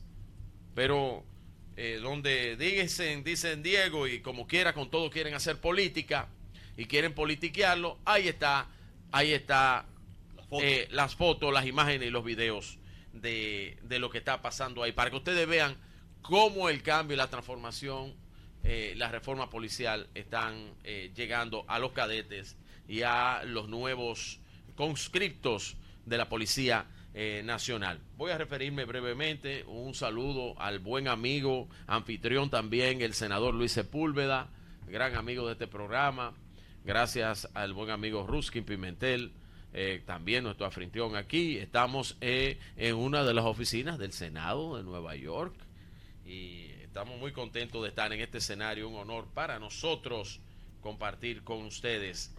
Miren, sobre el tema de la señorita Lizzie George Griffin, eh, que ayer se le permitió en la Universidad de Columbia, prestigiosa Universidad de Columbia, debe ser un patrimonio de la, de la humanidad, la Universidad de Columbia, por sus aportes al mundo. Esa señorita, activista, para mí lo que es ella es una irrespetuosa, demostró que su educación vale dos centavos, no tiene educación. Y para mí, si yo fuera el rector magnífico de esa universidad, el decano de la carrera que ella cursa, como no representa ni va a representar a la Universidad de Columbia por su comportamiento cargado de odio y resentimiento, porque quien es racista es ella, porque dime de qué hablas y te diré de qué careces, y la carreta mientras más vacía está, más suena. Ese, ese, esa pregunta irrespetuosa contra el presidente de la República Dominicana, contra todos los dominicanos, porque el que usted vio ahí sentado, señorita Griffin, no es, es el representante de todos los dominicanos. Por eso ayer hasta su cuenta de Instagram fue cerrada, porque es que le entraron los dominicanos a usted, por irrespetuosa. Pero Ojalá no- la no- no universidad... fue, no fue la pregunta, Virgilio, fue la actitud, La de actitud. darle espalda. La Claro, pregunta estoy de acuerdo. es válida. Su, y el presidente la respondió su, bien. sí, su Fue la- pregunta, fue la actitud. su actitud cargada de odio y resentimiento, para mí usted usted es una mala representante de su Universidad de Columbia, de la prestigiosa Universidad de Columbia. Y ojalá, si yo fuera el decano de su universidad, si yo fuera el rector de su universidad, yo le suspendo a usted, le saco para que usted no sea representante de la universidad nunca más. Esa titulación que usted está cursando no se la merece. No se la merece porque el que sale de una universidad es un representante de una universidad y usted no se merece eso. Por irrespetuosa, por su actitud irrespetuosa frente al presidente de los dominicanos. Debieran expulsarla y que usted curse donde usted otro quiera o que cualquier universidad de esas radicales quiera recibirle a usted. Ojalá y le expulsen de Colombia. Si cualquier dominicano le hubiera hecho esa misma pregunta que usted hizo y de- con la misma actitud, como dice José, la actitud sobre todo, se la hace al presidente de los Estados Unidos, Joe Biden. Hay del dominicano que le haga esa pregunta a Joe Biden en esa actitud al presidente de los Estados Unidos, le dé la espalda, no le deje que le conteste y lo interrumpa. No, no le pasa nada. No, sí le pasa. Mira, una Sí le muchacha, pasa. una muchacha árabe Sí le pasa. que se graduó en una universidad. El de último, que le, el último que le Eh, hizo una pregunta así a, a, a Trump y el último que le hizo una pregunta así a Obama no lo pasaron No, bien. mira, una muchacha No que lo se, pasaron una muchacha que se, una videos. muchacha que se graduó aquí le estaban entregando los diplomas y, y- y- y el, y el secretario del estado, el secretario de estado le entregó el diploma a esa muchacha. Ese video se volvió viral y ella no le quiso dar la mano. Eso es otra es cosa. árabe. No, eso es, es lo mismo. Es No, una no, no, no, no, de- no, no, no, Es un jefe de Estado. Era, le respondió ¿Y qué hizo su él? pregunta, con su acto. pregunta, su pregunta cargada de odio y cargada de resentimiento. Y, y yo quiero que la gente entienda algo. Primero, en la República Dominicana no hay xenofobia. En República Dominicana no hay odio racial. No existe eso. Nunca lo he visto. He, he andado todas las comunidades de la República Dominicana. Mi padre es del sur, yo conozco la República Dominicana, a lo mejor donde hay los rasgos más grandes. Que no sea, perdón, Virgilio, una conducta generalizada, Una conducta del generalizada, pueblo dominicano no significa Puede haberla, que- como lo hay en que otros no puedan ocurrir Sí, ese claro, tipo de manifestaciones. hay Yo conozco muchos Claro, casos claro. de discriminación Hay racial y también de discriminación Hay por clase Es tan fuerte, hay es tan fuerte en República. Dominicana, es tan fuerte el analfabetismo. Pero no hay xenofobia. El analfabetismo que a una persona que tiene tez oscura, tú le dices negro y te dice negro, no, yo soy morenito lavado. Lavado. Sí, eso Por el bien. nivel de analfabetismo Sí, pero tan eso no fuerte. tiene- pero está bien, No, José. eso, tú- eso es un deterioro de su propia identidad. Identidad, pero eso no tiene que la ver- menor y puta José, idea de lo que está hablando. José, eso es lo que pasa. José, estoy de acuerdo, pero no Porque está buscando más parecerse al blanco, al que le llaman blanco, porque yo no veo, yo no he visto nunca una José, pero lo que no podemos, José, pero lo que no podemos es usar estos micrófonos, este medio, este lugar para no mandar un mensaje claro de que en la República Dominicana eso no existe, de que la eh, no existe la xenofobia, no existe, no existe el odio racial, no existe. U- Si este es el panel más importante de la, de la radio y la televisión dominicana, miren, miren los rostros de los que estamos en este panel.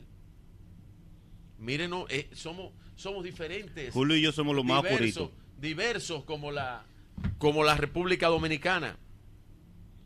¿Eh? Y, y el, y el jefe de este programa, el conductor y el maestro de nosotros, no. es Rubio Oscuro. Ahí, ahí está el maestro, don Julio, que es un, Pasa, un- sigue, un sigue moreno. Más, sigue con más temas. Eh, bien. Eh, solamente, solamente eh, este caso que quiero que la gente busque bien. ¿En qué país del mundo las parturientas extranjeras representan el 40% del costo? Del costo, de todo el costo del presupuesto de las parturientas de un país. ¿En qué, en qué país del mundo una sola raza, una sola nacionalidad, no una sola nacionalidad representa el 40% del costo del presupuesto destinado a natalidad. en- yo quiero que lo busquen. Yo quiero que lo busquen en algún récord, como dijo el presidente eh, de la República. Nada, felicitar a Banreserva que mañana abre su oficina Sí. eh, de representación. eh, el Banco de los Dominicanos, que ahora, ahora sí es verdad, con la oficina de representación en Nueva York y en Madrid, sí será el banco, verdaderamente el banco de todos los dominicanos y al alcance de todos los mexicanos. Don Julio. Bueno, son las 8.32 minutos. Buenos días, Nayí, adelante. Gracias, don Julio Martínez Pozo. Muy buenos días a todo el país que nos escucha y también, por supuesto, a este equipazo del sol de la mañana. Estamos desde Nueva York en la 78 octava Asamblea General de, la de las Naciones Unidas, de la Organización de las Naciones Unidas, y nos encontramos en este edificio legislativo de la ciudad de Nueva York. Miren, yo quiero referirme al caso del Metro de Santo Domingo, al caso de la OPRED.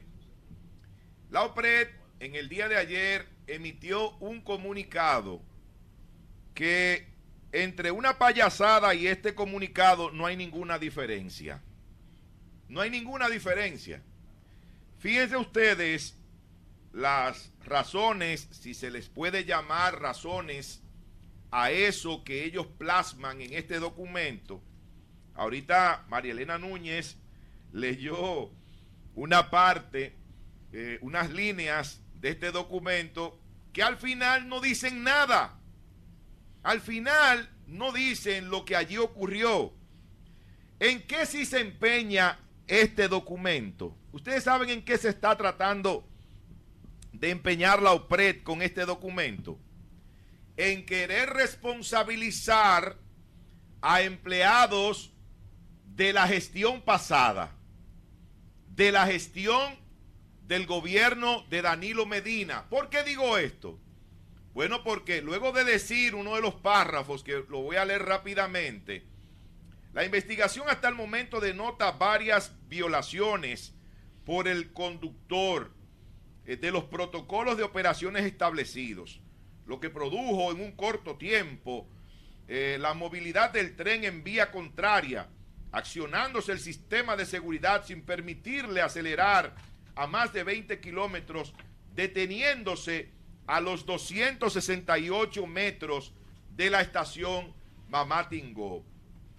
Pero dice aquí en el párrafo siguiente, para que ustedes vean cómo ellos se quieren quitar de alguna manera la responsabilidad de encima, dice, este colaborador labora en la institución desde el año 2012 y escaló posiciones hasta llegar a ser conductor con el currículum y la eh, rigurosidad que como lo han preparado. Perfecto. Lo primero es, lo primero es con respecto a esto, que eso de que ese conductor estaba en la institución desde el año 2012 es posible. Pero hay que decir que cuando llegaron eh, al gobierno esta nueva administración de la OPRED, ese señor fue desvinculado. Ese señor, en términos más claros, fue cancelado de la OPRED. Ese señor, que fíjense que en ningún momento ese, ese documento, ese comunicado, es tan irresponsable que no menciona el nombre del conductor. No menciona el nombre del conductor en ninguna parte, del responsable del accidente. No lo dice. Simplemente habla del conductor y del colaborador. ¿Por cuál es el problema? De identificar a quien ha cometido la falta. Para que esa persona tenga que ser sancionada por esa falta cometida. Ah, no, se maneja esto eh, con, mucho, con mucha discreción. No se dice en ningún momento, pero yo les voy a decir el nombre de él. Él se llama Claudio, óyeme bien, José La Luz y Virgilio. Sí. Se llama Claudio Lamartine Pierre, ¿Quién es ese? el conductor del metro. El que chocó. Claudio Lamartine Pierre. Ah, por. ¿eh? ¿Descendiente de qué? ¿De francés? Como Luis Piel, que ganó la medalla. No, no, no sé cómo decía, es como Luis Debe, Pie. debe ser, debe ser familia o de nacionalidad o. Descendiente de haitianos, pero eso no Haitiano. Eso importa. no importa, eso- Eso no importa, no, eso no importa. Ahora, fíjate aquí, yo tengo la nómina de la OPRED. Yo tengo la nómina de la OPRED. El Este señor, ese señor, ingresó a la OPRED Esto parece un tribunal. de el primero de diciembre del 2022. Óyeme bien, el primero de diciembre del 2022. E hizo un entrenamiento de apenas tres o cuatro meses. Y fue enganchado como conductor. Cuando él trabajaba en años anteriores, antes de ser desvinculado por esta administración, cuando llegaron, él trabajaba en el departamento primero de conserjería y luego trabajaba en el departamento de atención al usuario. Cuando ellos lo vuelven a contratar y que según ha dicho él mismo, es la información que tenemos por intermediación de Alfredo Pacheco, es contratado nuevamente en la OPRED, entonces empieza hacer este curso, este entrenamiento que debe tomar como 9, 10 meses, pero ya en 3, 4 meses supuestamente estaba entrenado y preparado para manejar uno de estos trenes. Entonces, ese señor, ese señor, repito, volvió a entrar a la OPRED el primero de diciembre del año 2022. Es decir, que va a cumplir ahora un año. Va a cumplir ahora un año. Y él no era conductor en la administración pasada. No, él es conductor ahora. Ahora. Y precisamente por la violación a los protocolos que tiene el metro de Santo Domingo, eh, es por eso que ocurrió ese accidente, por la anulación del sistema de seguridad, que es lo que no se quiere decir, para poder irse en la luz roja, para poder transitar a una, eh, a una velocidad mayor que la permitida en una vía como esta. ¿Por qué no se quiere decir la verdad? ¿Por qué no se quiere esclarecer este caso y establecer responsabilidades? Esa, eso tiene que hacerlo el director del OPRED. Por eso, don Julio Martínez Pozo, de manera muy sabia, decía en el día de ayer, que la OPRED no podía hacer esa investigación. La propia institución no podía autoinvestigarse. ¿Por qué? Bueno, porque, ¿qué va a hacer? Lo que ha hecho, ocultar las cosas, rendir un informe que no dice absolutamente nada de lo que allí ocurrió. Entonces, el señor Claudio Lamartine Pierre entró el primero de diciembre del 2022 a ser conductor, a entrenar, a entrenar como conductor. No como ustedes dijeron que desde 2012, como echándole la culpa a Danilo, porque aquí en, República Dominicana todo lo que pasa en este gobierno es culpa de la administración pasada, porque son unos irresponsables que no saben admitir cuando se equivocan y cuando cometen los errores. Y está bueno de eso ya. Y la gente sabe, la gente sabe, la gente no es tonta. El dominicano es sabio. Entonces, decirle a la gente de la OPRED que no se hubieran molestado en redactar ese disparate, porque sencillamente ese informe, ese informe de la OPRED sobre el accidente del metro de Santo Domingo es un solemne disparate. Y es más, mira, ese papel, ese papel, yo no me lo llevo para mi casa. ¿Sabes por qué? No, no, sí. No, no. Porque no. es muy duro. No. Es muy duro ese papel. Bueno, la verdad es que ese, ese informe no sirve para nada. es ridículo, risible. Totalmente. Es como el de San Cristóbal en la explosión. Igualito. Bueno, tenías un dato, Marilena, antes de irnos a la pausa. No, que cuando Eh, ¿qué- hablemos qué con día- el senador qué- Sepúlveda tenemos datos interesantes. Es- Él introdujo un proyecto para lograr desde el Estado de Nueva York un, un permiso de trabajo para los inmigrantes. Ah, Y esto tengo entendido que no se había visto a nivel nacional, es único. Ah, me sea, co- Eh, me comentaba también el senador Luis Sepúlveda, señores, no sé si el maestro Julio lo dijo, María Elena, eh, todos los que estamos acá. Esto es una transmisión histórica. Nadie había transmitido ninguna emisora, medio de comunicación, ha transmitido desde el Senado de Nueva York. Así que un honor, un privilegio para Sol de la Mañana estar en las oficinas del Senado de Nueva York aquí Virgilio, y en ojalá Broadway. poder conversar ampliamente con el senador Sepúlveda sobre datos recientes ofrecidos por la policía en cuanto a reducción de crímenes en determinadas categorías. En algunos ha bajado y en otros ha subido. Ya que nosotros estamos trabajando con ese tema en Santo Domingo y lo que se ha logrado con la reducción de armas. Creo que puede ser muy interesante. Bueno, son las 8.43 minutos, el sol de la mañana desde el edificio legislativo en New York City. Cambio fuera.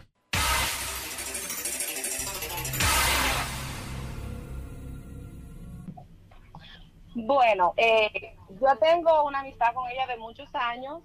Eh, el último año hemos estado un poco retirada porque me acabo de mudar de, los, de Nueva York. Pero eh, estoy un poco en shock porque no es la Grey que conozco. Ella era una mujer muy luchadora, muy buena madre.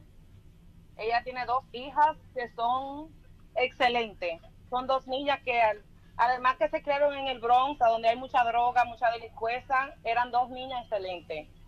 En la escuela, buenas hijas. Y ella era buena hija también con su propia madre, su propio padrastro. Estoy en shock, como está todo el mundo, porque no es la persona que yo conozco. Eh, eh, ¿Qué tiempo tenía la señora Gray con, con la guardería infantil?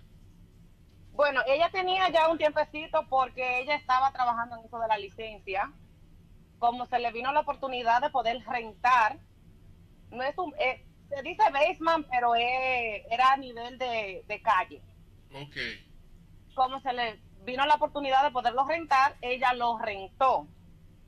Pero como le digo, una persona muy luchadora, no sabía mucho inglés y estaba trabajando en obtener esa licencia. No sé si ustedes saben, ella tiene un niño de dos años también, De dos años. de dos años con su esposo. ¿Y usted conoce al esposo? Yo lo conozco, pero no de tener una amistad así, tú sabes, muy allano con él. Tienen mucho, Pero ellos tienen un niño de dos años. mucho tiempo casados. Tienen mucho tiempo, sí, tenían su tiempo casados. Ya, Usted sabe que Creo que en el 2018 se casaron. Que ha llamado la atención que él escapó y según los medios locales aparecen eh, imágenes en la cámara de seguridad de que él antes de salir y luego de que ella llamara al 911, él recogió algo que se llevó en unas fundas. No sé si tiene esta info- esa información. Sí, supe, lo vi eso, pero diría yo que creo mi hipótesis, porque no he podido hablar con nadie de ella, como le dijo, Claro. no estoy viviendo ahí. Tal vez fue algo que ella se vio con la necesidad de tener que rentar la habitación porque tenía el apartamento hasta que le saliera su licencia y no es fácil pagar dos rentas, ¿verdad? Su renta del apartamento de arriba y su renta del apartamento de abajo. Y tal vez le rentó esa habitación a esa persona sin el conocimiento de lo que él estaban haciendo. Y, y lo otro que mucha gente se pregunta, si las autoridades encontraron uno o dos kilos de fentanilo, piezas, herramientas para mezclar estas drogas, hasta qué punto se pueden hacer estas operaciones en una habitación y que la persona propietaria de esto no se entere.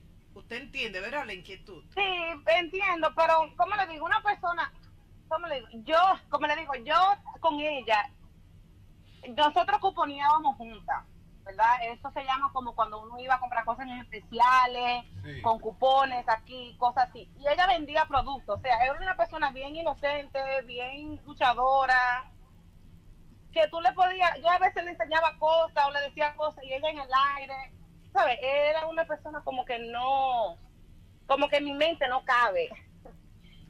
Pero yo, Eso escu- es como lo que pasó.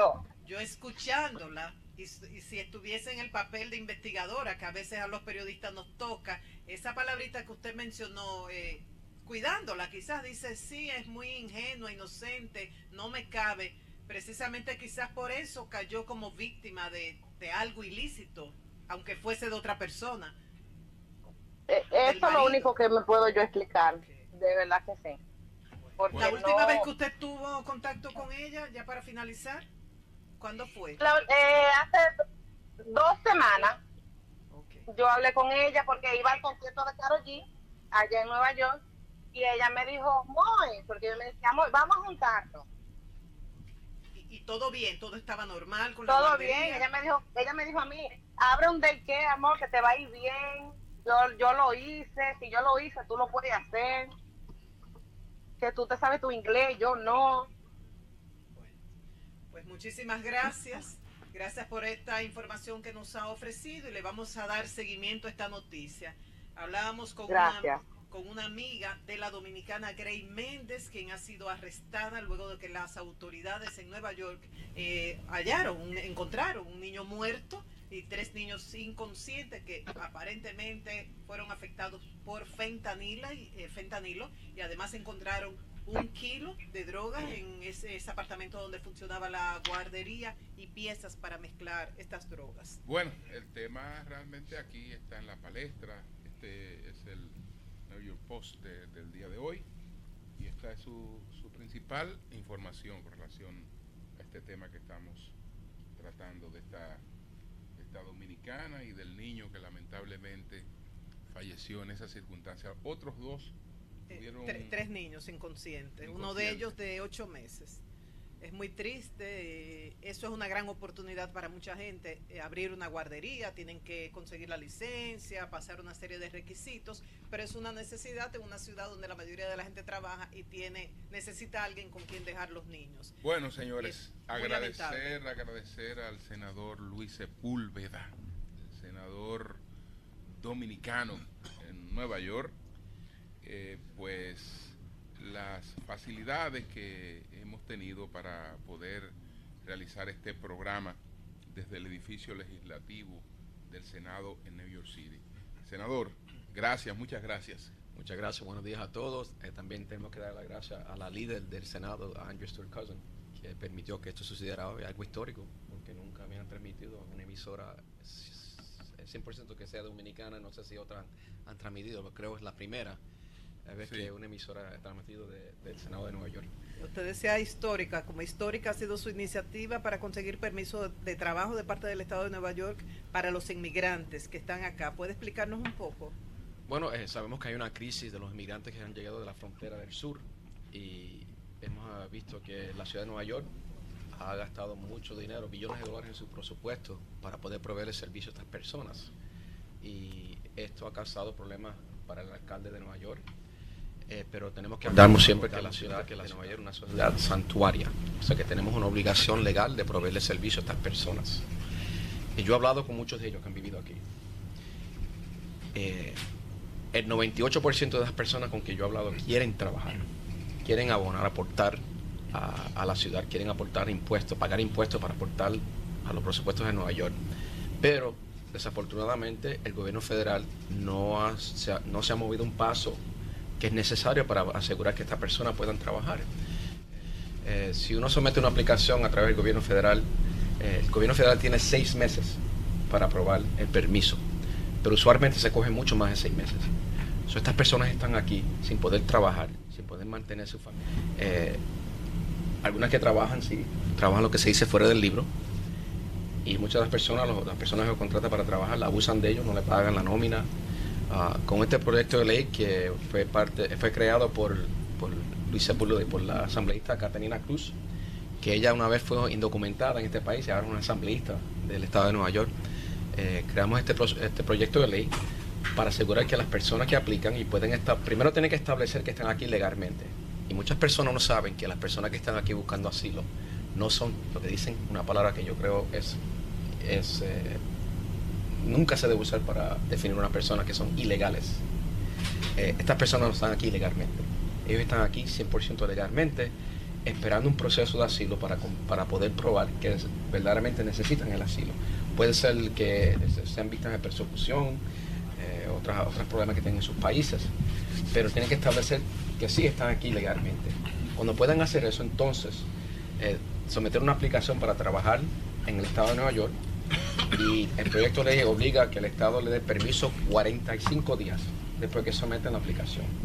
Eh, esto puede eh, crear un ambiente donde veramente estas personas que todos quieren trabajar puedan trabajar. Mire, Nueva York es un, es un estado agrícola. Muchas personas no saben eso. La industria más grande aquí del estado de Nueva York son las fincas en parte norte del estado, la manzana y otros productos. Eh, eh, la- los, líderes, los líderes de industria quieren que le den permiso a estas personas porque ellos, ellos necesitan eh, la labor de las personas que son migrantes, que son mucho más eficientes que las personas que trabajan en sus fincas. Eh, la industria de hoteles, de hospitalidad, hospitalidad, quieren estas personas que le busquen el permiso porque ellos quieren contratar a esas personas de trabajo, porque la industria eh, necesita a esas personas. Miren, en el estado de la Florida, el gobernador ahí, eh, que no menciono su nombre, porque una persona que verdaderamente eh, no tiene corazón, eh, pasó un, proyecto de ley, va a hacer una ley ahora, que verdaderamente no permite que las personas que tengan eh, negocios contraten estos, a estos migrantes. Así y es. lo que ha sucedido, que se han ido los mi- los- las personas buscando asilo de ese país, ahora las industrias del hotel, de construcción, no saben lo que van a hacer porque no tienen los trabajadores para poder eh, trabajar en esas industrias.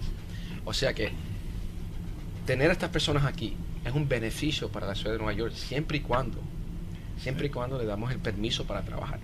Mientras tanto, te- estamos verdaderamente eh, rogándole al gobierno Sí. federal, al presidente Biden, que nos dé los recursos para poder ayudar a estas personas. Senador, senador Luis Sepúlveda, ¿de qué cantidad de inmigrantes estamos hablando que están en esa situación aquí en la ciudad de Nueva York y que estarían, que podrían ser eh, beneficiados en algún momento si se aprueba ese proyecto de ley? ¿De cuánto estamos Son, hablando? son aproximadamente eh, 100 mil personas que han llegado. 100 mil ¿Y de personas. dónde vienen? ¿Características, edad? Bueno, mire, ¿Qué- vienen mayormente, vienen mayormente de la frontera del sur, pero son eh, muchos son venezolanos, hay dominicanos ahí también, ¿Esos son de la vuelta?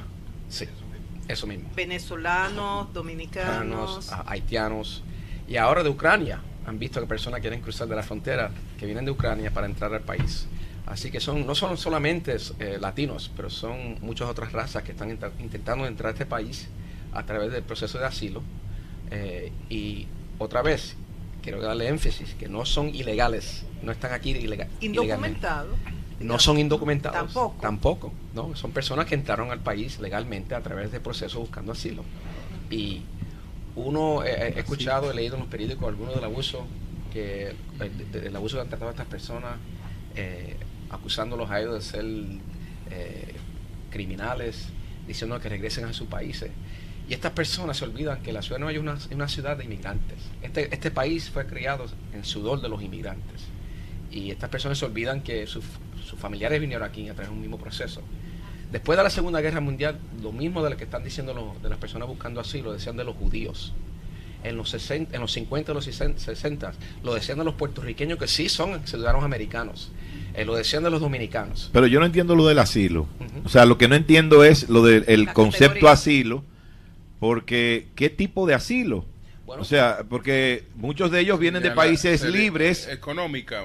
Eso es... no, eh, por ejemplo, en, en Venezuela hay persecución. ah, bueno, en Venezuela. política Ok, ¿verdad? Venezuela lo Nicaragua, acepto. en Nicaragua también. En muchos países, en Sudamérica y Centroamérica, eh, hay inestabilidad del gobierno. Y eso fue creado mayormente por el gobierno americano. En años Haití antes- también en hay mucha pasados, inestabilidad. Que nosotros ¿Y usted no cree que- unos dictadores para poder eh, vender aceite y la- las agrícolas, los guineos. las eh, Sí. Y O sea en que- el caso de los dominicanos, ¿cómo aplicaría esa categoría de asilo? Hmm, Bueno, sería más difícil porque tiene que establecer que sí son víctimas de persecución. Eh, pero solamente porque dice que eres víctima no quiere decir que vas a establecerlo. Hay una vista donde tiene que probar que sí eres víctima de persecución. Eh, por ejemplo, eh, dependiendo de su religión, hay algunas personas que son víctimas porque son cristianos, son musulmanos. O sea que son- hay muchas causas que justifican darle asilo a las personas. Esa ley no sería esa ley no sería un incentivo para que sigan llegando eh, esas personas hasta aquí, hasta el estado de Nueva York, haciendo esa travesía de la famosa vuelta eh, por, por, diferentes países? Bueno, esa es la opinión de algunos, pero la realidad es de que el presidente Biden eh, se- eh, comenzó su término. El número de personas que quieren cruzar la frontera ha disminuido sustancia- sustancialmente. O sea que no es como cuando estaba Trump. Ha bajado más de creo que un 30% en- en- desde enero. Buscando, las personas buscando eh, entrar al país a través de asilo. Así que no importa si la persona tiene, si esto le da un incentivo, la persona todavía tiene que establecer que es una persona que necesita asilo para sobrevivir. Así que eh, es necesario para nosotros. Y quiero darle énfasis que estas personas trabajan los trabajos que los americanos no quieren trabajar. Un joven domin- eh, americano quiere decir, bueno, voy a trabajar en una finca buscando fresas, cosechando. Ningún joven americano quiere hacer eso. Eso lo intentaron algunos de los pueblos ¿Tú estás oyendo, más pequeños. En Oklahoma intentaron eso. No podían buscar trabajadores para trabajar las fincas. Tuvieron que buscar eh, trabajadores que estaban en las cárceles. ¿Tú estás oyendo eso? Nadie quería trabajar. Estas son personas que son eficientes en la finca porque se han dedicado a eso en su vida. Parece que soy yo que Si sacamos a, lo- a estas personas de este país, el costo de un tomate va a ser 10 dólares por tomates. Porque el costo de, de labor va a ser mucho más alto. Así que tenemos que pensar esto. Recientemente, Claro que sí, recientemente por el alcalde, el alcalde ¿Ustedes están oyendo esto, señores? Senador demócrata. pero esa es la realidad. Y allá en RD la misma. país. ¿Y quiénes son los que siembran allá? La luz, Vamos ¿qué se pide allá? Que se regularice, Vamos, que vamos haya continuar. normas para Sí, los que la- vayan a trabajar, la- los haitianos, en la va- construcción, vamos- en el va- turismo, pero en la vamos, agricultura. pero vamos a continuar para acá. La- senador, el, el alcalde, Increíble, man. el alcalde Eri Adams eh, recientemente, pues, habló del que del colapso de, Nueva York, que no resistía ya más la, la situación porque eh, los fondos que tenía la alcaldía para esos auxilios realmente se, han- se han, se han menguado. Entonces, ¿qué otras medidas eh, pueden adoptarse para enfrentar esta crisis? Es un, es un, una pregunta de- de presupuesto, de fondos para la ciudad de Nueva York. El proyecto de ley que, que la asambleísta y su servidor hemos eh, sometido a, la legislatura puede ayudar inmediatamente a estas personas, porque si, se, si están trabajando, pueden pagar impuestos, pueden conseguir seguro médico, pueden proveerle comida, ropa, apartamentos a su familia, que sea que si la ciudad de Nueva York, de Nueva York ya no tiene que proveer esos servicios. Eh, el alcalde estaba hablando, mire, muchas personas criticaron al alcalde por ese, eh, ese comentario, pero el alcalde no estaba diciendo que estas personas no merecen estar aquí, él está diciendo por favor ayúdanos a nosotros porque verdaderamente esto cuesta billones de dólares y es el gobierno federal que es el problema. El presidente Biden, Biden eh, puede arreglar este problema en 10 minutos. ¿Cómo? es- ¿Cómo lo puede arreglar? traer los fondos necesarios para proveerle servicio a estas personas. Este es el costo de la ciudad de Nueva York. Y de eso es lo que estaba hablando del el alcalde de, de Nueva York. Mire, Eric Adams ha hecho todo lo que se puede hacer. Esto es algo histórico, nunca ha sucedido. Y muchas personas critican. Es fácil criticar, Sí. pero es más difícil ofrecer soluciones para arreglar este problema. y- y ustedes conocen la posición de, del presidente, del gobierno del presidente Biden sobre la posibilidad de liberar fondos federales para aliviar la carga de la ciudad de Nueva York con las mi- inmigraciones. Eh, la gobernadora que Atijuco se reunió con el presidente. Han tenido eh, varias reuniones para ver si pueden resolver esto. El presidente ha dicho que va a ayudar. No sabemos exactamente cuándo, pero creo que mientras más tiempo se coge, peor va a ser para la ciudad de Nueva York en términos de presupuesto. No quiero criticar a las personas buscando asilo porque son personas humanas que quieren una mejor vida para sus familias. Sí, Y- antes y la de que, iniciativa- pase- la- de que pasemos a otro tema, por favor. No, sobre Ah, la, la iniciativa legislativa de ustedes, eh, ¿qué hace falta para aprobarla y eh, si puede aportar tanto a, esta, a este problema? Bueno, eh, primero que nada, el- la sesión legislativa aquí en Nueva York comienza en enero. Wow. So, tendríamos que esperar hasta enero. Pero. Wow, si la- espérate, si- espera, hay algo de... pos- ¿Y por qué comienza en enero? el- porque la- De enero a julio, Ah, ¿no? El son- senador. igual que nosotros, son Dos. son periodos legislativos, sí. Correcto. en el año, Ahora, dos al año. Pero la gobernadora puede eh, preguntar por una sesión especial legislativa para. Sí, una convocatoria Exacto, especial. para poder eh, pasar este proyecto de ley más rápido, antes de enero. Eh, eso necesita, eh, con la ayuda de la líder de la mayoría del Senado, Andrew Stewart Cousins, y el portavoz de la Asamblea, ah, de- Eh, de Se- políticos, senador. en términos- posibilidad Sí. de conseguir Senador. eh, po- eh, posibilidad Bueno, de eh, conseguir esa extensión eh, eh, contando los números no de Pe- Para mí sería increíble si se puede hacer la sesión espe- especial, porque es un problema tan grande para la ciudad de Nueva York. que es necesario. Yo sé que la gobernadora está trabajando para arreglar este problema, sé que el alcalde está trabajando para arreglar este problema, pero otra vez, el gobierno federal puede arreglar esto en cinco minutos. Senador, senador Luis Sepúlveda, dominicano, eh, un honor para nosotros compartir con usted en este magno, bonito salón de, las oficinas legislativas del Senado de Nueva York. Estábamos hablando de, de la propuesta de ley eh, de permiso de trabajo para inmigrantes, el gran problema que tiene la ciudad de Nueva York. Es la única iniciativa a nivel estatal en todos los Estados Unidos que promueve esto.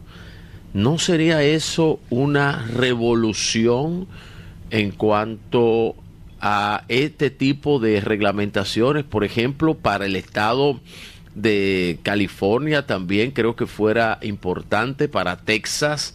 Eh, ¿No le han llamado sus colegas legisladores de otros eh, lugares? Le aseguro eh, que cualquier estado donde la legislatura es dominada por republicanos nunca me van a llamar. pero la mire, en California, aunque no tienen este tipo de ley, eh, ellos tienen un proyecto en la Universidad de California, sí. así como el SUNY, el State University de Nueva York. Ellos tienen un proyecto donde sí eh, le dan trabajo a las personas que están buscando asilo. Eh, esa es otra opción que estamos considerando. A ver si SUNY y CUNY, que son las universidades del Estado y de la ciudad de Nueva York, a ver si pueden adoptar ese tipo de programa que tienen las universidades allá en California. Sí. Ah, pero el, el, proyecto de ley donde la permiso en 45 días sería mucho más efectivo. 45 días tomaría el proyecto. Nosotros, ¿Cuál es la 45 días después de someter la aplicación para poder trabajar. Situación de los delitos, de los crímenes en Nueva York, según las últimas estadísticas ofrecidas por la, eh, la policía, ¿cuáles han, se han bajado? ¿Cuáles han subido? El, el crimen aquí, mire, si, una persona se, se, siente insegura, es una persona demasiado. Eh, si los bodegueros, los comerciantes no se sienten seguros, tenemos que ser más para asegurar que ellos se sientan seguros para trabajar, para uh, tener sus negocios, para no temerle al crimen. Pero el Departamento de, de, Justicia, ellos analizan los números de crimen, ciertos factores, más de 100, para decidir cuáles son las ciudades más peligrosas en, el estado, en, en los Estados Unidos. Y la ciudad de Nueva York no queda entre las primeras 100. Sí. O sea, vaya al, al, al, estado de Memphis, donde ahí el crimen es cuatro veces más alto que la ciudad de Nueva York. Las personas me dicen, me hablan a mí muchas que se mudan para Florida porque allá es mucho más seguro. La capital de, homicidio en Estados Unidos es en la Florida. En la ciudad de Jacksonville, el nivel de homicidio en Jacksonville es cuatro veces más alto que la ciudad de Nueva York. O sea que la Florida no, no, no es el Edén que las personas piensan. Esta ciudad, esta ciudad es una de las ciudades más seguras del mundo. Ahora, no quiero decir que no hay problemas. Y no quiero decir que las personas que se sienten inseguros no están justificados. No, y los videos que todos los días salen virales de los carros que les llevan los neumáticos, Mucho, lo que pasó ahora con el fentanilo. Sí, sí. No, no, pero el fentanilo es, es, es otra cosa. Pero en, en, términos de crimen total, la ciudad de Nueva York no está entre las primeras 100 ciudades más peligrosas en los Estados Unidos. Uh. Ahora, eh, las redes sociales. Creo que Chicago. Eso sobreenfatiza lo que sí. está sucediendo. Porque, y, y, otra cosa que quiero decirle. Eh, esa ciudad entre las 100, una gran mayoría son ciudades que son, donde los alcaldes son republicanos, que no son demócratas, como eso es algo que dicen los republicanos en la prensa, que, que las ciudades de los dominicanos, eh, de los, los, republicanos, eh, los, los, los, demócratas, eh, son los alcaldes hay son más, desorden, son más peligrosos. Pero la realidad es que es los republicanos, ¿y por qué? En esos estados, en esas ciudades, permiten la compra de armas mucho más fácil que en la ciudad de Nueva York. Lo que me preocupa a mí es que el año pasado la Corte Suprema de los Estados Unidos decidió un caso donde verdaderamente le va a ser mucho más fácil a las personas comprar, eh, portar armas aquí en la ciudad de Nueva York y comprar armas y traer, traerlas aquí a la ciudad de Nueva York. Y estas armas mayormente son construidas en los estados republicanos, eh, que son superamantes de la segunda enmienda, eh, y no importa el peligro que le provee a la, a la comunidad en estos estados traen los armas de fuego aquí, causan los problemas aquí.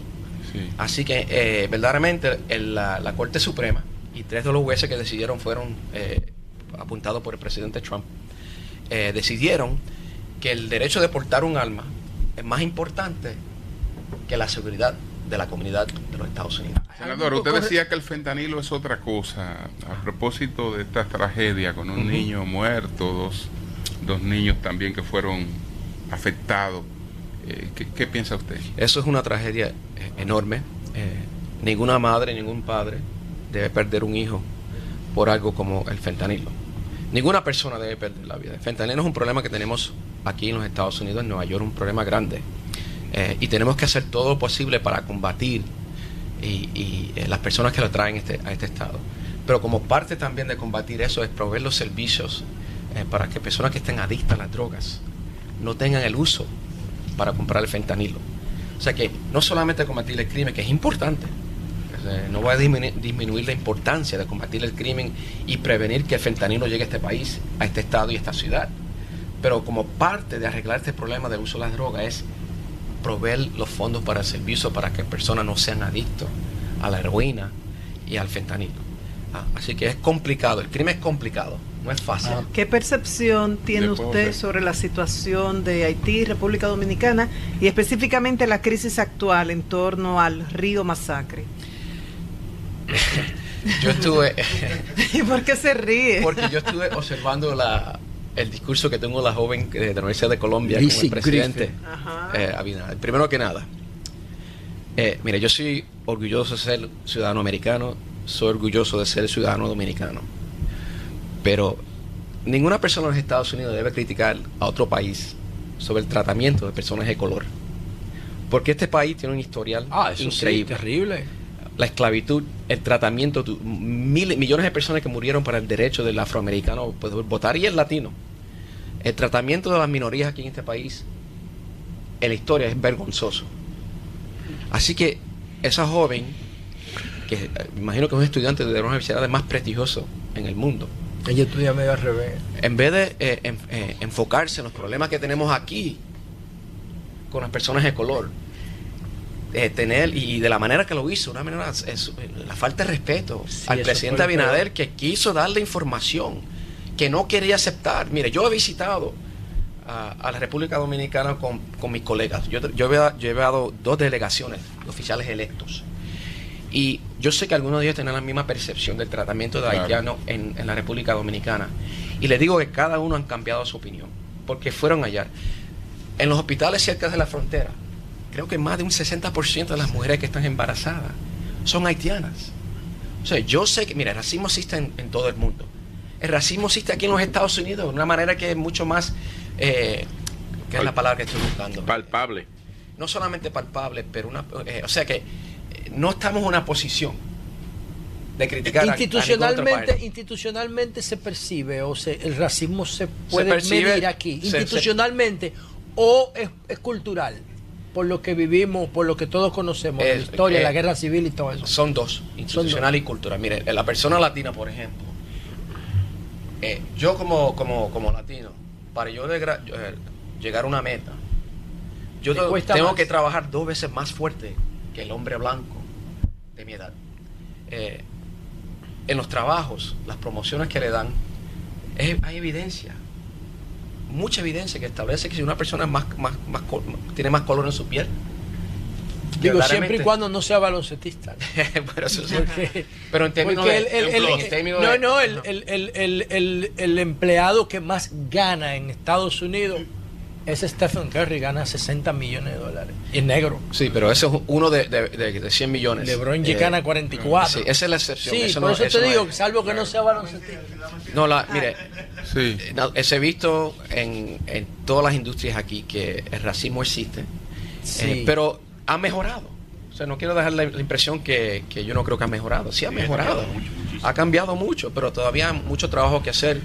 Y esa joven eh, debe de disculparse el tratamiento que dio el presidente, que le estaba presentando información y, de ella viral darle la espalda y decirle sí, eso fue muy desagradable. Eso fue algo que una gran falta de respeto a un líder de un país que es un líder que, quiere reformar, que ha trabajado reformar la, República Dominicana, eh, ha trabajado para mejorar la República Dominicana y ningún líder del mundo debe ser tratado de esa manera por ningún, especialmente una universidad tan prestigiosa como Columbia University. Senador, una cosa es la realidad y otra cosa es la percepción, son dos categorías distintas. de un mismo fenómeno. Eso es una cosa increíble, lo que tú percibes y lo que es. Eh, usted ha dado unos datos aquí que, bueno, que hacen, ponen a uno a reflexionar, medir por ciudad, no por estado, la percepción de inseguridad. Pero la, situación del diagnóstico de la inseguridad, pero la percepción de la gente. Yo vi el que compitió con Eric Adams liderar una manifestación aquí la semana pasada. Ustedes no creen. Eso es un payaso. Usted no. Pero mire, no, pero Donald Trump llegó a la presidencia, senador. No, no, no, pero espérate así, no, pero no, no, no, no, no, no, no, no, no, no, no, retira eso, José. Yo te digo que voy a retirar. Nayí, dile que lo retire. Bueno, pues adelante, adelante. Senador, entonces, ustedes no toman, no tienen miedo de que cierta percepción sobre el deterioro con la falta de fondos para, para gestionar las inmigraciones, el tema de la inseguridad, um, el tema del tránsito. ¿Ustedes no creen el tema del narcotráfico? ¿Ustedes no creen que eso amenace el liderazgo demócrata en el control mire, del, primero para asegurar estaba hablando de Curtis Sliwa que es un payaso. Sí, Sliwa, este, eso, es un payaso de primera. Eh, ahora tenemos las elecciones que vienen en el año 2024 queremos coger el poder el liderazgo del Congreso sabemos que los republicanos van a usar esto eh, para avanzar eh, sus campañas políticas y sí creo que puede ser un problema para nosotros poder conseguir la mayoría del Congreso. Pero otra vez, quedan varios meses. Todavía hay suficiente tiempo para arreglar este problema. Y sé que el presidente Biden y el gobierno federal sí están en una posición que puede ser un impacto inmediato. Nueva York tiene el líder del Senado de los Estados Unidos, Chuck Schumer, aquí en Nueva York.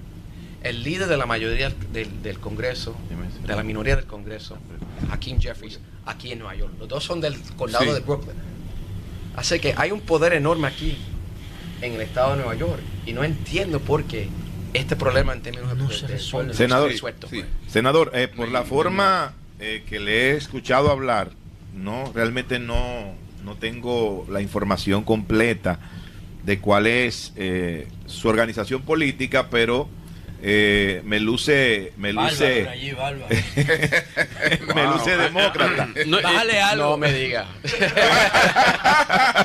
No el, el, senador no parece demócrata. Demócrata entonces precisamente como, me luce demócrata y lo digo con orgullo gracias. No no no perfecto. Yo quiero preguntarle eh, usted cree eh, que Joe Biden el actual presidente de los Estados Unidos está en pleno goce, en pleno disfrute de sus facultades físicas y mentales para presentarse nuevamente como candidato en las elecciones del 2024 y posiblemente sea eh, contra Donald Trump? No tengo ni, la mínima duda de que el presidente Biden tiene la capacidad mental para ser presidente. Y acuérdese que el, oponente lo mejor va a ser Donald Trump. ¿Y qué más loco que Donald Trump? ¿Qué persona que verdaderamente yo creo que tiene eh, eh, problemas en, términos de problemas mentales que Donald Trump. El presidente Biden ha demostrado que ha sido, si vamos a analizar lo que ha hecho por el país, más de 13 millones de trabajos nuevos, ha bajado la inflación. Él ha hecho un trabajo increíble. El problema es que no sé lo que, a lo mejor debe de contratarlos ustedes para su prensa, para relaciones públicas, porque no sé por qué el Estados Unidos, las personas que viven aquí, no tienen el conocimiento de la gran labor que ha hecho el presidente Biden a ver si le doy a Ruskin Pimentel, que ahora es la pública. Sí. No entiendo. Él ha hecho una increíble labor. Ahora, tengo problemas con la labor que ha hecho con el problema aquí en la ciudad de Nueva York. Digo otra vez que él puede resolver este problema en cinco minutos. Pero en 10 le bajó cinco, va rápido. pero él tiene todas las facultades mentales para ser presidente y lo ha demostrado diariamente. Senador, pero lo que estamos claros, además de su iniciativa y de este llamado que le está haciendo al presidente Biden, es que si el problema no se resuelve, tendrá un costo político alto para los demócratas. Puede tener un costo político alto. No tengo la mínima duda que va a tener un costo político. Sí, especialmente en eh, eh, para los puestos del Congreso. Eh, porque los republicanos, ellos son increíblemente inútiles en manejar el país. Pero en crear desacuerdo, en usar personas comunes, usar niños para mejorarse políticamente, usar el tema de los migrantes. Mira, uno mira las redes sociales, lo que le dicen, cómo lo, identifican a estas personas. Estos ilegales, ilegales, tienen que salir del país. que no tienen conocimiento de lo que expliqué al principio, que no son ilegales, están aquí ilegalmente, pero ellos usan esto para, para, crear eh, temor. Julio, yo... No, usan esto para mejorar el país. Yo iba, a, iba a pedir ahora, en un momentito, que en la mesa donde estamos levantaran la mano los simpatizantes de, de, Trump, pero vi que estamos en minoría. No, pero nosotros Entonces, no en minoría. Entonces, no, pero, estamos en minoría, Virgilio, no, estamos en minoría. No, nosotros, no, está Pedro, no está Pedro aquí. Nosotros, nosotros no podemos violar las leyes de este país, nosotros no votamos. Pero aunque, pero aunque Pedro... No, no, pero somos simpatizantes. Pero aunque Pedro, aunque Pedro no esté aquí... Adelante. Podemos simpatizar. Aquí, Trump en el panel de Sol de la Mañana siempre gana. Senador. Siempre gana. Aparte, aparte, Nayib, yo tengo... Nayib, Nayib, yo tengo simpatías, simpatías variadas, porque en el estado de Nueva York, en mi segunda casa, pues yo apoyo a mis senadores eh, demócratas. Yo estoy del lado de los demócratas. Y yo simpatizo por los demócratas, pero meten mucho Pero, pero eh, en la parte presidencial, allá en Washington DC, un poco a, aproximadamente a 30 minutos en avión, 30, 30 minutos más o menos en avión, eh, pues yo simpatizo con que el modelo de Donald Trump me simpatiza, me simpatiza. Pero tú ves, yo tengo simpatías múltiples. Con Biden o Biden múltiples. criminal si ese es el modelo y simpatiza con eso. Está muy, eh. más de 90 Resulta muy Yo prefiero tener un presidente que no viole las leyes de Estados Unidos. Yo estoy de acuerdo con eso, senador. a propósito de eso, senador, caramba. A propósito de eso, están acusando al presidente Biden también de, de violar las leyes. No, no porque le quieren hacer un impeachment, porque supuestamente ocultó información sobre los negocios de su hijo Hunter, Biden en Ucrania y con China. Y entonces están tratando ya, ya a Hunter le, ya Hunter le está acusado formalmente, pero ahora se quiere el impeachment vinculando al presidente Biden. Lo, raro es que el cargo en, contra de Hunter Biden, el hijo, es sobre un arma de fuego. ¿Y quién son los más amantes más grandes de los armas de fuego? Los mismos republicanos que están criticando a Hunter, a Hunter Biden. E, este impeachment, esto es, vamos a hacer el impeachment, averiguar si hay algo, algo para demostrar que el presidente viola la ley. Ellos no tienen nada. Por eso que el, líder de, los, de, los republicanos, el líder de la mayoría en el Congreso, eh, no hizo un voto oficial para presentar el impeachment. Él no quiso hacer eso porque no tenían los votos. Hasta algunos, hay más de 20 eh, republicanos ah, eh, congresistas que han dicho que aquí no hay nada para un impeachment. Si ellos están diciendo que el hijo del presidente viola la ley, bueno, que el senador pregue con eso. Pero no hay ni un, ni, un décimo de evidencia que establezca que el presidente Biden hizo algo ilegal. Senador, la mayoría de los republicanos piensa lo mismo de lo que está ocurriendo con su líder que se llama Donald Trump que entienden que todo esto que está ocurriendo con él, estas acusaciones, este sometimiento de tratar de interrumpir el proceso pasado y de cambiar los resultados, que todo esto de alguna manera estaría buscando inhabilitarlo para que él no pueda presentarse en el 2024. Yo creo que el presidente eh, Trump eh, no necesita ayuda para eso. Cada vez que hace una entrevista, él demuestra que él viola la ley. Los otros días hizo una entrevista con, una reportera y admitió que todo lo que sucedió, que ha sucedido con respecto a... Eso fue el domingo. Sí, dijo que él, él estaba en que, él estaba consciente que él no solamente consciente pero que él estaba moviendo la máquina para sí, él, o sea la diferencia entre entre lo que dicen los republicanos que nosotros tenemos pruebas y los cargos que le han formulado a él fue a través de un grand jury un jurado independiente de ciudadanos que viven en esas ciudades no fue el presidente Biden, no fue el Departamento de, Justicia. Y quiero decirle que la mayoría de las personas que están acusando a Trump y que eh, eh, testificaron, no la mayoría, 100% fueron republicanos. Así que eh, la diferencia entre Biden que sí, los demócratas tienen pruebas. El presidente Trump quiere hacer esto porque está molesto que él fue el, impeachment de su ciudadano dos veces y que no hay duda que es un criminal. Y en vez de estar, ser presidente de esta nación, él debe ser presidente de una institución eh, en una cárcel. Senador, bueno, antes de finalizar, sí, Tengo dos preguntitas. Uno, a propósito de esa excelente iniciativa de la reciprocidad entre República Dominicana y, bueno, y, Nueva York, de la licencia. Eh, ¿Están contemplando otras medidas similares para favorecer a los dominicanos de aquí y de allá?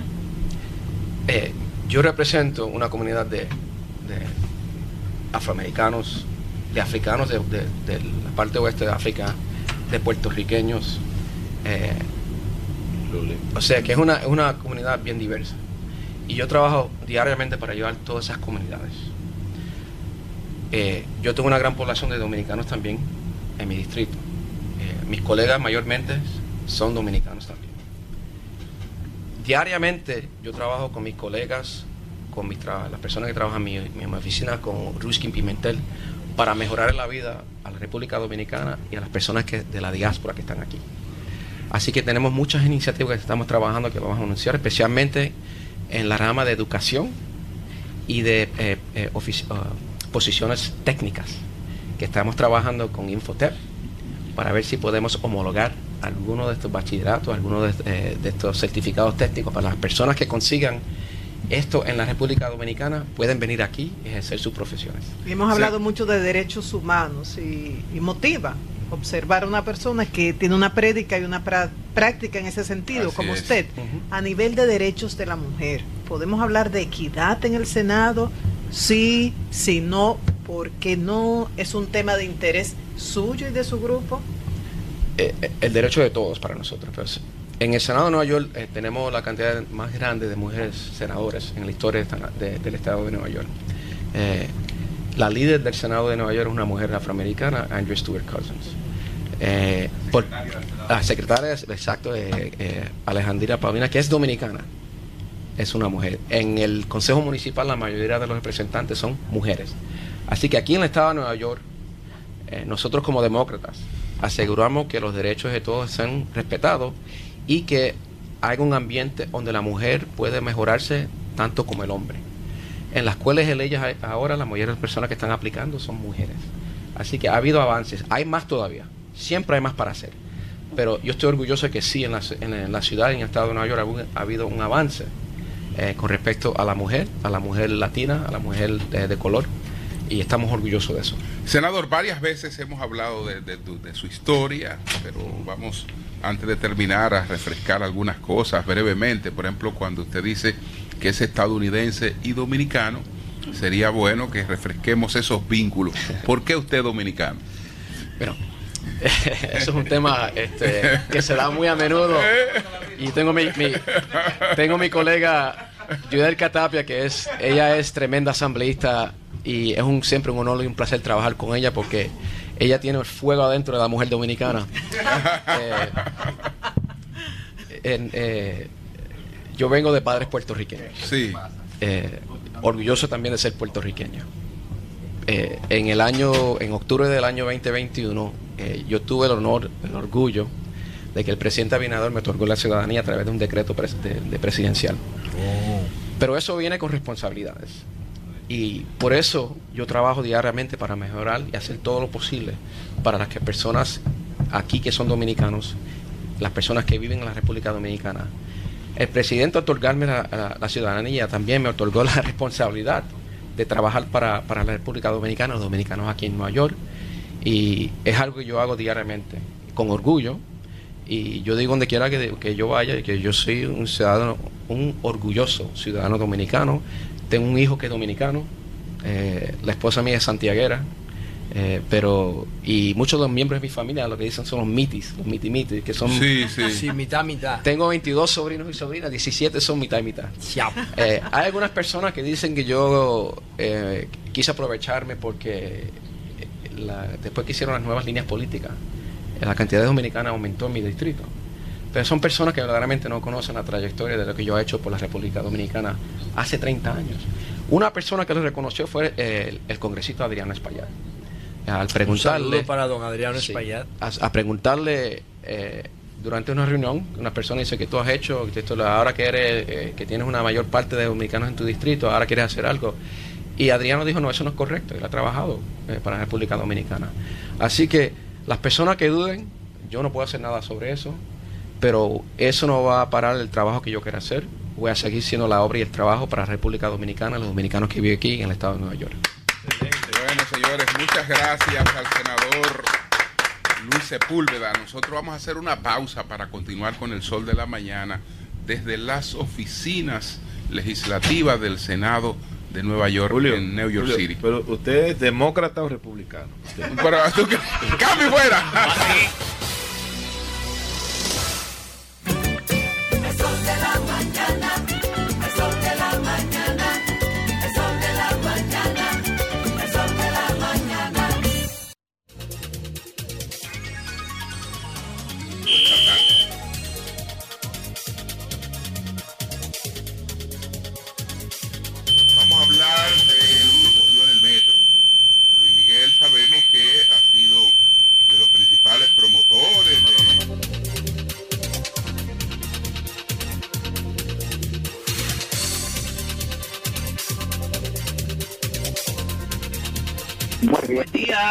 Luis Miguel, adelante. Buen día. ¿Estás en línea? ¿Nos escucha Luis Miguel? Un excelente entrevistado. Recordamos que hace unos meses estuvo en Sol de la Mañana con unas declaraciones. Y advirtió que pudieran presentarse situaciones ahí. Porque desvinculaban un personal con experiencia y contrataban Luis, a Luis Miguel, ¿nos escucha? Sí. Hay una situación con la línea. ¿Eh?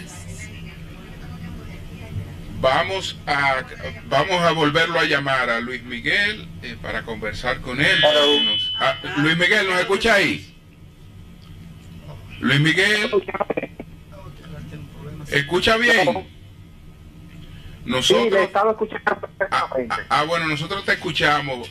Eh, por favor, eh, Luis Miguel, ¿qué piensas, qué sabes hasta ahora de lo que produjo el accidente el pasado domingo en el metro. Adelante, el pasado sábado.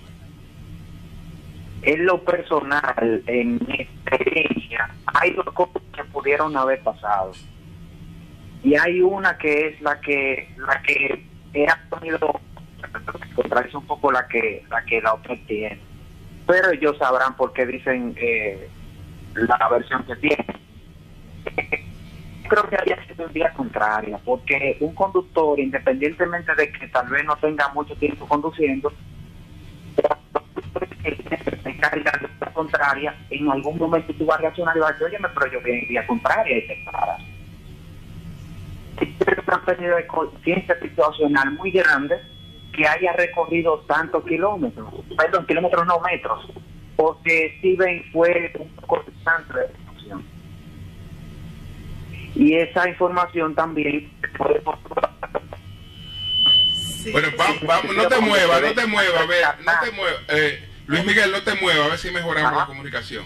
Porque no te escuchamos bien, se oye como entrecortado. Eh, sí, sí, adelante. Sí, ¿me, escuchan? Ahí te escuchamos bien. ¿Cuántas personas desvincularon en este año? Eh, déjeme coordinar con lo que sí, sí, sí un video en la cual el joven que alegadamente chocó está inclusive ayudando a bajar las personas del tren. Esa persona que está grabando voltea cuando va caminando y se ve que el tren está que se ve que el, tren conductor sabe cómo se identifica esto bueno, es que vamos a ver, porque que no se, no se, no, no, no. Vamos a ver si nos comunicamos de nuevo para poder establecer una comunicación nítida, nítida para que la gente entienda bien qué es lo que está planteando eh, Luis Miguel Peña. Y él es una persona que habla con mucha responsabilidad, dice las cosas claras y lo dijo hace unos meses, en julio, julio. O que lo grave, que grave su, que grave, que grave lo que él opina de este accidente o lo que sea y nos lo envíe por WhatsApp y nosotros lo reproducimos. para que no tenga ruido. Denisa, es una buena idea. pero, la posición de él, la posición oficial con relación a lo que pasó. Pero vamos a ver si comunicamos con él para que responda preguntas también. Entonces, la bueno, vamos a ver, si no que lo grabe, pero vamos a, a tratar de comunicarnos para que responda una serie de preguntas. Yudel Catapia está con nosotros, siempre ha estado con nosotros, Yudel Catapia, la asambleísta Yudel Catapia. Y hemos hablado varias veces de este tema, es el principal tema en Nueva York, que es la crisis, la crisis migratoria en estos momentos. Eh, ¿qué, salida, ¿Qué salida ella le prevé a esta crisis migratoria? ¿Qué dice el alcalde que le va a quebrar la ciudad totalmente, que le va a hacer colapsar la ciudad? Buenos días para todos ustedes, gracias por tenerme una vez más y bienvenido a una de las casas del pueblo que es el Senado aquí en la ciudad de Nueva York, específicamente en la ciudad de Nueva York, las oficinas que tiene el Senado. Nosotros la Asamblea también tenemos en el piso más, más bajo las oficinas de nosotros aquí en, la, ciudad de Nueva York. ¿Y lo consideran así realmente, la Casa del Pueblo? Yo pensando, Julio, como que el Senado allá, uno no podría decir eso, ¿no? Oh, no, es una institución así tan abierta. Yo digo eso, por ejemplo, la Asamblea del Estado de Nueva York es conocida como la Casa del Pueblo. La Asamblea. en el caso de la Asamblea. Es como es conocida como la Casa del Pueblo porque eh, todo el mundo puede entrar y todo el mundo puede llegar y entrar y, salir. Eh, no, hay restricciones para entrar y salir a la, Asamblea del Estado de Nueva York. Entonces, por eso le llamamos la Casa del Pueblo. Eh, pero qué bueno que están aquí, como siempre, trayendo informaciones buenas y discusiones entre, entre las cosas que pasan y que afectan a nuestras comunidades. Y sí, el asunto de los asiliados y de la, migración, de la migración eh, en el estado de Nueva York y en toda la, en toda la nación americana eh, ha salido se ha salido de mucho de control y tiene que ver, claro está, con, eh, con asuntos federales, porque eso, el asunto migratorio es un, problema del gobierno federal que debe resolverlo el gobierno federal. pero lógicamente el estado de Nueva York y la ciudad de Nueva York eh, por la constitución del estado de Nueva York eh, que manda que cada persona que llegue, que entre al estado de Nueva York, eh, tiene que ser proveída de, de dónde dormir, tiene que ser proveída de, ropa, de comida y de educación. Y eso es un mandato. Y lógicamente la ciudad de Nueva York desde, la, desde abril del año pasado, del 2022, han entrado mucho más de 110 mil eh, inmigrantes de muchas naciones, mayormente eh, venezolanos de Venezuela, eh, pero tenemos todas las naciones ahora, en los últimos cuatro o cinco meses, han estado entrando de todas partes del mundo. Y lógicamente es el mandato del Estado de Nueva York de recibirla. eso hace, lógicamente, que haya un, no, no un problema, pero sí que que se esté pensando en qué vulnerables nos ponemos, porque eso significa una inversión eh, grande de, recursos que la ciudad de Nueva York ya no tiene y que eso hace que también, que lógicamente, que el alcalde de la ciudad, Eric Adams, también se sienta que está llegando ya al momento donde, nosotros, donde la ciudad, como ciudad, no va a poder sostener eh, el influjo de, de inmigrantes que está llegando eh, grandemente. Están, entrando más de 10.000 inmigrantes diarios por la frontera que se están diseminando, pero mayormente en, ciudades como el, eh, eh, Nueva York, Massachusetts, I think, I mean, um, Chicago. Ah, esas son las ciudades donde más inmigrantes están llegando y eso hace que, que el alcalde, que ya sabemos que, por ejemplo, los inmigrantes en en, esta, en la ciudad de Nueva York, si se continúa el paso que va, va a, costar a la ciudad de Nueva York 12 mil millones de dólares que la ciudad no cuenta. Y eso significa que van a tener que utilizar recursos eh, que están en las escuelas, que están en todas las otras partes de la ciudad y los servicios que provee la ciudad eh, para poder nosotros cumplir con el mandato que nos da eh, la, la, la constitución del Estado de Nueva York. Y cuando el alcalde se refiere a eso, lo que se está refiriendo es que el gobierno federal tiene que tener responsabilidad y poner el dinero. La gobernadora del estado de Nueva York, con la, con la presión que nosotros eh, pusimos por el asunto inmigrante, yo soy una inmigrante, yo llegué aquí de 20 años, señores, yo ya nací en Moca soy una mocana y llegué aquí, yo soy una campesina. De Monte de las Aguas. Yo soy, yo soy una campesina. Como mi mamá. Bellísima esa tierra. ¿eh? De, Boca Nueva York sin pasar por Go. estoy diciendo, entonces, lógicamente que yo he representado y peleo y represento y he, y he trabajado para los inmigrantes porque eso es lo que yo soy. Eh, pero eh, se llega el momento ahora mismo en que nosotros estamos, y, la gobernadora, con la presión que pusimos, eh, eh, puso para, eh, para los fondos que estamos necesitando en la ciudad de Nueva York un, mil millones de dólares para ayudar con la, con la crisis, porque esto es una crisis realmente, no solamente económica, pero una crisis humana que está pasando, porque los que están llegando, están llegando aquí por una necesidad eh, increíble, que puede ser económica, que puede ser de persecución, que puede ser de todas esas eh, razones y, por, mucha pobreza en muchos de, los países que están haciendo eso y mucho es eh, persecución política y, problemas políticos en sus países. Y eso, lógicamente, para nosotros, los inmigrantes, sabemos lo que significa eso. y, por, pero yo no, no culpo al, al alcalde, por eso nosotros hicimos una carta eh, preparamos una carta, eh, muchos de los elected mucho más de 50, eh, firmaron la carta que preparamos al, presidente de la República, ah, mira, al presidente de la Nación Americana, Joe Biden, y a donde, donde le pedíamos que hiciera, que hiciera posible. Perdón, perdón, perdón. Ah, cuando ustedes le mandan una carta a Biden, ¿ustedes le mandan un mail o hacen una carta y le escriben? ¿Cómo es? Hacen una carta. ¿Y le escriben? Sí.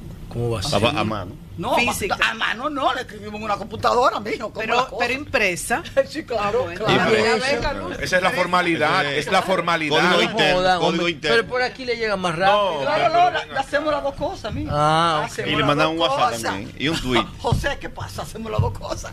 Entonces, en esa carta, lo que le, Lo que le pedimos fue que, que hiciera, se hiciera responsable eh, económicamente de, de, los gastos y de la inversión que se está haciendo en el estado de Nueva York, porque no tenemos más recursos. Y segundo, que realmente se agilizara y que se pudiera cambiar la agilización del permiso de trabajo que puedan tener todos esos inmigrantes cuando lleguen aquí, porque ahora en este momento cada inmigrante, después que llena su, su aplicación de asilado, tiene que esperar seis meses para poder tener un permiso de trabajo. Lo que estamos pidiendo háganlo, vamos a hacerlo en 90 días, vamos a hacerlo en 45 días, de manera que puedan realmente trabajar y empezar a, mantener sus familias, porque en este momento la ciudad de Nueva York está proveyendo absolutamente eh, todo lo que necesitan, porque eso es ese es el mandato que tiene. Jonathan. Eh, Yudelka Tapia, asambleísta de acá de estatal de Nueva York, Yudelka dominicana. Yudelka, usted está en una situación difícil, una situación muy complicada. Se parece a la nuestra en cierto sentido ustedes tienen por la constitución del Estado de Nueva York unas eh, obligaciones de apertura hacia los inmigrantes, quizá un caso único en el mundo, el nivel de apertura que ustedes tienen, incluso está establecido en sus normativas, pero también tienen una responsabilidad con su población, con la población que vive aquí. Ya no tienen dinero para atender a los inmigrantes y van a tener que utilizar los recursos de que por obligación ustedes tienen que dedicar para darle un buenos servicios al que vive aquí en Nueva York si el presidente Joe Biden no accede a esa solicitud de fondos, ¿qué va a pasar en Nueva York en los próximos meses cuando ustedes no tengan, ustedes comiencen a quitarle el dinero a las escuelas, a los centros de salud, a los servicios públicos del ayuntamiento para pasarlo y gastarlo en la atención de los inmigrantes? Va a ser una situación que no quiero ni siquiera pensar ni verla eh, que podamos llegar a, esa situación, porque eh, nosotros hemos luchado tan fuerte para nosotros poder 34 mil millones de dólares en las escuelas para lograr que nuestros muchachos tengan la mejor educación.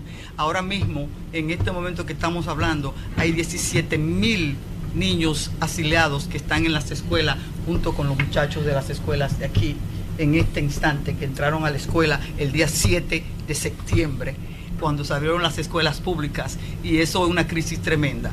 Y no queremos pensar que vamos a llegar a ese momento y que Bayra no va a tener, porque va, a haber repercusiones políticas que no queremos que existan, eh, no porque no porque se, promuevan, pero esas son cosas que van a utilizar eh, muchos los republicanos para poder atacar exactamente el, trabajo que importantísimo e, increíble que ha hecho el presidente Biden eh, desde que llegó a la presidencia. Y eso puede ser catastrófico. Antes, antes de continuar con esta interesante entrevista con la asambleísta estatal Yudel Catapia, una, una información de nuestro país eh, lamentable. Dos personas resultaron muertas. Ay, caramba. La madrugada de este martes al supuestamente enfrentar asaltantes que intentaban penetrar la sucursal del supermercado Olé en Villamella. Olé en Villamella. En Villamella. Se trata... A eran vigilante entonces. Así es, de dos vigilantes de este eh, importante establecimiento comercial. El hecho eh, sucedió en la madrugada de este martes y los agentes de investigaciones criminales de la policía se encuentran en, el lugar levantando las pesquisas. ¿Qué pasó con el plan de los lunes, las reuniones de los lunes? Eh, él, está, eso fue ayer, él estaba aquí, ¿no? buena pregunta.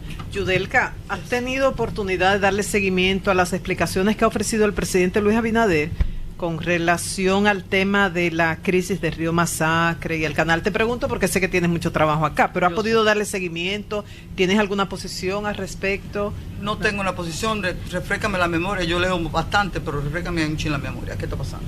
Bueno, bueno sí, no lo brevemente los haitianos, un grupo de haitianos está construyendo un canal en un tramo, ya sabes, un tramo de Río Masacre, de Río de Jabón quieren un lado para allá y quieren más poner otro para allá, ¿verdad? Y entonces se dispuso el cierre de la frontera y una serie de medidas. No, para vender el agua de nosotros. ¿Qué decide el, presidente Abinader?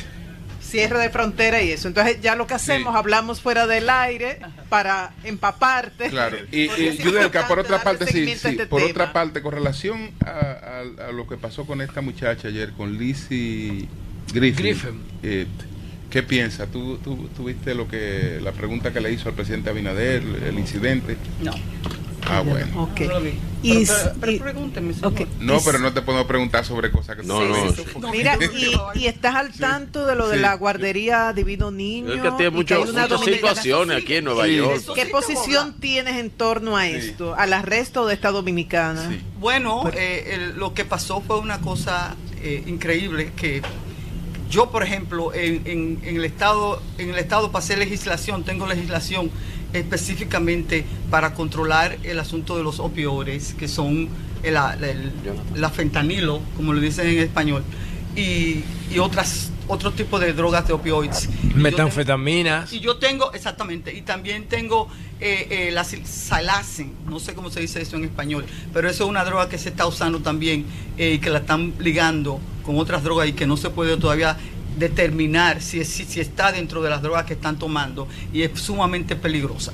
Entonces yo pasé legislación acerca de eso, voy a, pasarla en el Senado con mi colega para nosotros poder ver cómo nosotros podemos arreglar parte de eso y podemos controlar y regularizar que no se afecten las comunidades nuestras, porque las comunidades que están siendo más afectadas con eso son exactamente las comunidades negras y latinas.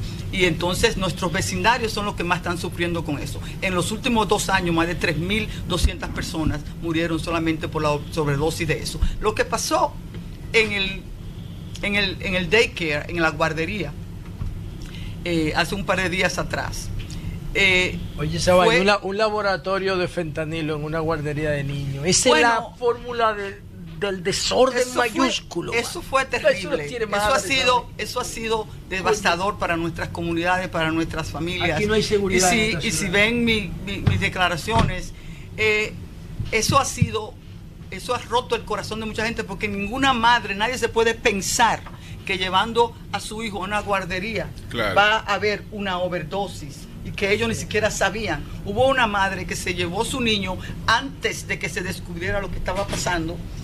Y cuando ella llegó a la casa, vio que el niño estaba letargado, que se estaba moviendo muy despacio. Ella dijo, algo le pasa a mi hijo. Y fue a llevarlo al hospital. Cuando llegó al hospital le dijeron que su muchacho tenía una sobredosis de, de opioides. Entonces, eso ha sido devastador para nuestras comunidades. Y, y lógicamente el apresamiento no solamente de la dueña del, del, de la guardería, sino de la persona que junto con ella estaba haciendo eso, que vivía, que vive en el piso de arriba de donde está la guardería. Era, quiero eh, poner claro que la guardería estaba calificada y pasó las inspecciones para hacer su trabajo de guardería, que no fue que estaba haciéndolo ilegalmente. Lo que sí pasó fue que había una relación, parece, no tengo todos los detalles todavía de cuál ha sido la investigación, pero sí sé que ya fueron cargados con, fueron, fueron cargados con, con, con ¿cómo se dice? Con homicidio, con, homicidio, con asesinato. Los acusaron de 11 cargos criminales. Exactamente, de A 11 ambos, cargos criminales. Ninguno de los dos van a salir de la cárcel, no deben salir de la cárcel. Bueno, Porque- pues. Porque lo que pasó es sumamente que nadie puede imaginarse que una cosa así pueda pasar en una guardería. Y para mí eso me rompió el corazón porque yo soy madre de cuatro hijos que los crié aquí en este país. Y yo sé que eh, muchas de esas cosas que pasaron, yo misma, que tengo una ley en el Senado, en la Asamblea, no sabía que eso era formaba parte de cómo eh, la- el fentanilo eh, también podía ser ingerido. A mí, solamente con estar al lado tuyo, Solamente. pueden, pueden Como los fumadores pasivos. Exactamente, entonces no solamente eso, si alrededor tuyo hay un poco de fentanil y se, se vuela y te toca tu piel también. Esas fueron cosas que yo aprendí ahora con esto y para mí fueron alarmantes. So, estoy llamando también, y eso es lo que estoy haciendo, llamando a, la- a la- a mucha más educación para, para nuestras comunidades, para que entiendan cómo esa cosa Yudelka. Yudelka Tapia, gracias, gracias a la asambleísta. Gracias, Yudelka. Bueno. Yudelka Tapia. Bueno, don Julio Martínez Pozo, ¿Qué tenemos ahí? no con sé esta cosa si de- usted quiere eh, que demos esta información ahora. No, pero sí está ahí la información. Eh, no la tenemos aquí- Tenemos aquí los resultados preliminares de la circunscripción número uno del diputado Ah, no, no. de ultramar en el PRM. Ay, no, no, Ajá. espérate, En espérate. el PRM. No. PRM, Aquí ¿qué pa- están, aquí qué- están los preliminares. Sí, sí, Cirilo no está ahí. Pero, bueno, ese número fuera. yo, yo, le, yo le voy a dar. Está- bueno, él está, lo que yo no sé. Maestro, si, no, no, si él está donde usted quiere Yo- que yo esté. tengo un numerito aquí, Yo también lo tuyo, tengo, él está ahí, él está Si ahí. Cirilo no está bien, vamos a aguantar eso. Tuyo. él, él- él- bueno, él aparece. No, no, él está, él está ahí, maestro, él está ahí. No, por ejemplo, Norberto Rodríguez Ay, ay. aparece con 1049 votos. Así es. Así es, Kenia Vidó, 997 votos. así es. Cirilo Moronta, 983 votos. Ah, bien, Así pero está- mismo es Barcelona. Servia Iris Familia. Está por encima de Kenia él. Eh, no, no, no, este es tercero. Ok. Está en tercero, pero pasa, pasa. Servia. Iris Familia, Sí. 662 votos. Ok. Roberto Rojas, 546. Y Miguel Santiago, 493. Solo son- solo ¿Pero son- cuántos salen? ¿Cuántos candidatos Tres. salen? Solo son tres, así Son que tres. Cirilo está. Ah, pues mire, quedó. Cirilo salió entonces. Salió, salió, sí. Felicidades a los ganadores. Hoy a las 3 el Sí. presidente Luis Abinader se reúne con el presidente de Kenia y en la noche lo va a participar el presidente Abinader en una recepción que ofrece el presidente Biden. Esta es la agenda para el día de hoy del presidente Abinader aquí en Nueva York. Bueno, desde las 9 está participando en la apertura del debate de Naciones Unidas. Once y media, reunión bilateral con el excelentísimo señor Javier Spot Zamora jefe del gobierno del Principado de, de- Principado de Andorra, eso en la, en la ONU. A las 12 tiene una reunión almuerzo con Robert Manfred, comisionado de, de las grandes ligas. Claro, a las claro, el 3 comisionado de MLB, Roger, eh, a las Rob, Rob 3 y Manfred. 10, reunión bilateral con William Ruto, presidente de Kenia. Cuatro y media tiene un evento en el centro Adam Smith para la libertad económica de la Universidad Internacional de Florida. Y a las 7 es la recepción que ofrece el presidente Joe Biden. Es la agenda de hoy del presidente Luis Abinader aquí en Nueva York. Bueno, son las 10, 14 minutos. Regresamos en breve. Cambio y fuera.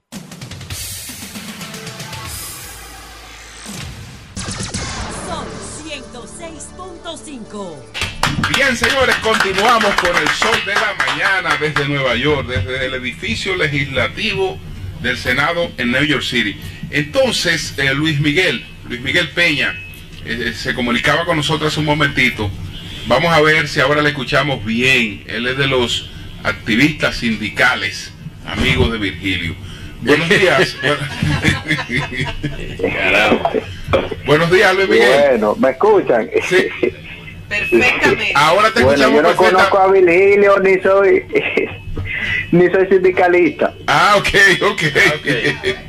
Mira, Luis Miguel, Bueno. explícanos qué fue lo que pasó. Eh, ¿Qué tú crees que fue lo que pasó? ¿Qué fue lo que produce accidente? Eso le iba a decir, mira, a la hora de uno comunicar tiene que ser prudente. Yo realmente la seguridad de lo que pasó no la tengo porque no estaba ahí. pero mi experiencia me puede más o menos arrojar lo que pudo haber pasado. Y siendo prudente le puedo decir. Adelante. La OPRED una versión de la cual hay ciertas cosas que son falsas y hay otras que son 100% confirmables que son eh, verdaderas también. Uh, o sea, es una media verdad. Entonces, concerniente a lo del accidente, siempre hemos dicho que la única forma que puede haber un accidente es anulando el sistema de seguridad. No hay otra forma, porque nosotros gozamos de un sistema ferroviario muy seguro. Yo dije que era sabotaje. Entonces, nosotros habíamos estado denunciando que se ha estado cometiendo el error de anular el sistema de seguridad del tren, o sea, esa seguridad de la cual nosotros gozamos se anula sin haber régimen de consecuencias. ¿Anula el conductor?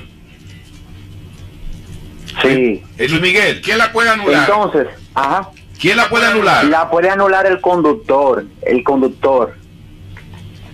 Entonces, ¿qué pasa? Para eso es un protocolo muy riguroso para poder accionar de ese mecanismo.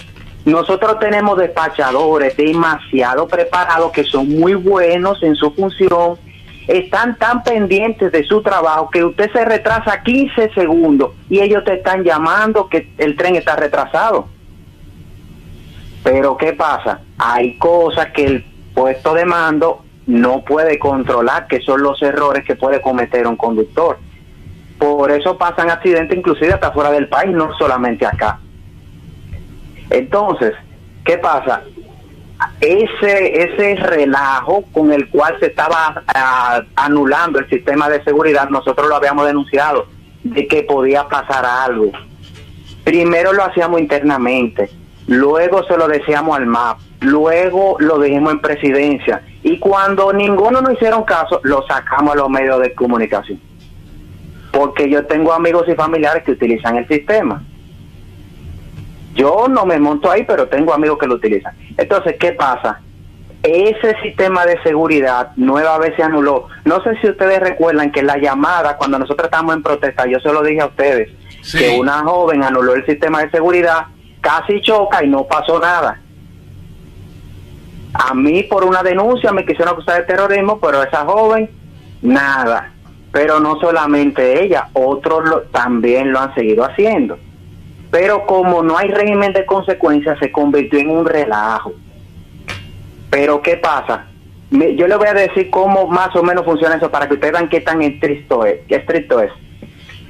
Un despachador a mí, si hay alguna avería, porque en caso de avería que eso se acciona, eso no es para utilizarse frecuentemente, el despachador llama al tren que está adelante para saber su ubicación, aunque en el sistema él lo ve pero él no se confía del sistema. Él llama para él confirmar al 100% por si el sistema falla, que es difícil, él sabe dónde está el tren, pero ese conductor que él llama tiene que decir su nombre, el, número del tren y dónde está ubicado, aunque en el sistema él lo puede ver. Pero no solo eso, él le da la instrucción a ese conductor de que detenga la marcha o tal vez le da una instrucción de, continuar como sea, pero le da una instrucción al tren que está adelante. Después me llama a mí, yo tengo que decir dónde estoy, mi código de empleado, el número del tren, y luego entonces él me da la instrucción. Cuando él me da la instrucción, yo tengo que repetírsela como él me la dijo. Y si yo la repito bien, él me dice, conductor, inicie la marcha oiga todo el protocolo para poder accionar eso. Pero ¿qué es lo que ha estado pasando? Que si impuesto de mando da la autorización, pues entonces se acciona ese mecanismo. Entonces, entonces cometen los errores que hemos estado denunciando que podía acarrear a lo que pasó. Entonces, eh, lo que ha pasado acá es un mal manejo y un relajo del régimen de consecuencias. Pero hablas de anulación del sistema de, seguridad. Del sistema de seguridad. Inclusive el informe de ellos. Pero esto adrede lo intencional para hacerle daño a la institución o qué? ¿Para qué? ¿Con qué fines se no, no, no, no. De seguridad? Mire, no creo que ninguna persona vaya a poner inclusive su vida en riesgo de manera intencional. Fue un accidente. Pero ahora bien, ¿qué es lo que ha estado pasando? Pero ¿por qué anulan el sistema? ¿En qué se benefician anulando el sistema? ¿Qué Oh. consigue anulando el sistema? Yo le voy a decir, yo le voy a decir. ¿Qué pasa? El tren tiene tres mecanismos de seguridad, solamente el tren, aparte del sistema que controla la circulación. El tren, si usted rebasa una señal en rojo, te frena automáticamente y no te deja avanzar. Por exceso de velocidad, si yo excedo 5 kilómetros por hora por encima del tramo, es decir, si por ejemplo me dice que yo debo andar a 50 y voy a 55, me frena. Tiene un dispositivo que es por si por algún acontecimiento a mí me da un infarto o algo y no estoy pendiente, tengo que plaquearlo cada seis segundos y si no lo plaqueo, el tren asume que a mí me da un el concepto de plaquearlo, líder.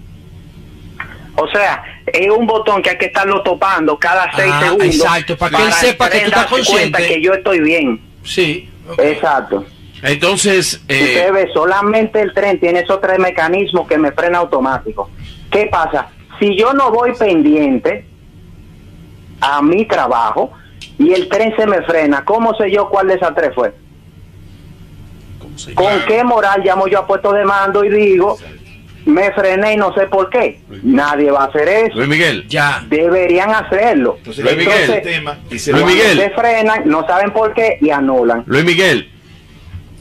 Luis Miguel, lo que no se explica, y por eso yo he dicho que me ha llamado a suspicacia el, el siniestro, es como, y mis informaciones Dale están bastante directa, claras. La, la- la comunicación está mala, Virgilio. Dale la pregunta, por favor. Sí, para que él le, voy a hacer, pero tengo que entrarle en contexto, maestro.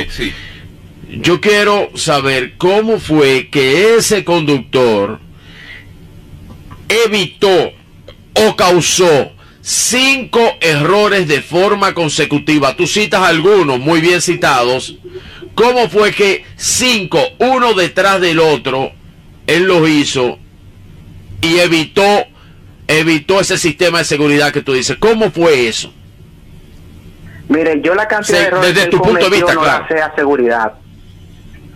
Pero mire algo, hubo un momento, me voy a salir un poquito del tema, pero es en todo el mismo contexto. Hubo un momento en el cual ustedes pudieron ver, lo más seguro, un video de un joven en un ascensor que estaba como destruyéndolo, según una publicación del medio de CDN. Y dijeron que era un sabotaje de ascensor por parte de ese empleado. ¿Ustedes lo llegaron a ver? Sí, ¿qué pasó? Bueno, no, ok, ese video es interno de la OPRE.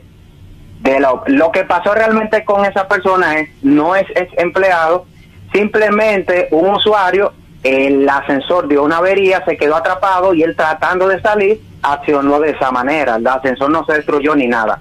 Pero menciono esto por lo siguiente, allá hay cámaras por todas partes. El mismo tren tiene cámaras. El andén tiene cámara y se ve cualquier cosa si él se cambió de cabina para ir en vía contraria. ¿Dónde están esos videos? Pueden cualquier cosa, como confían en CDN, porque nadie tiene acceso a cámaras allá.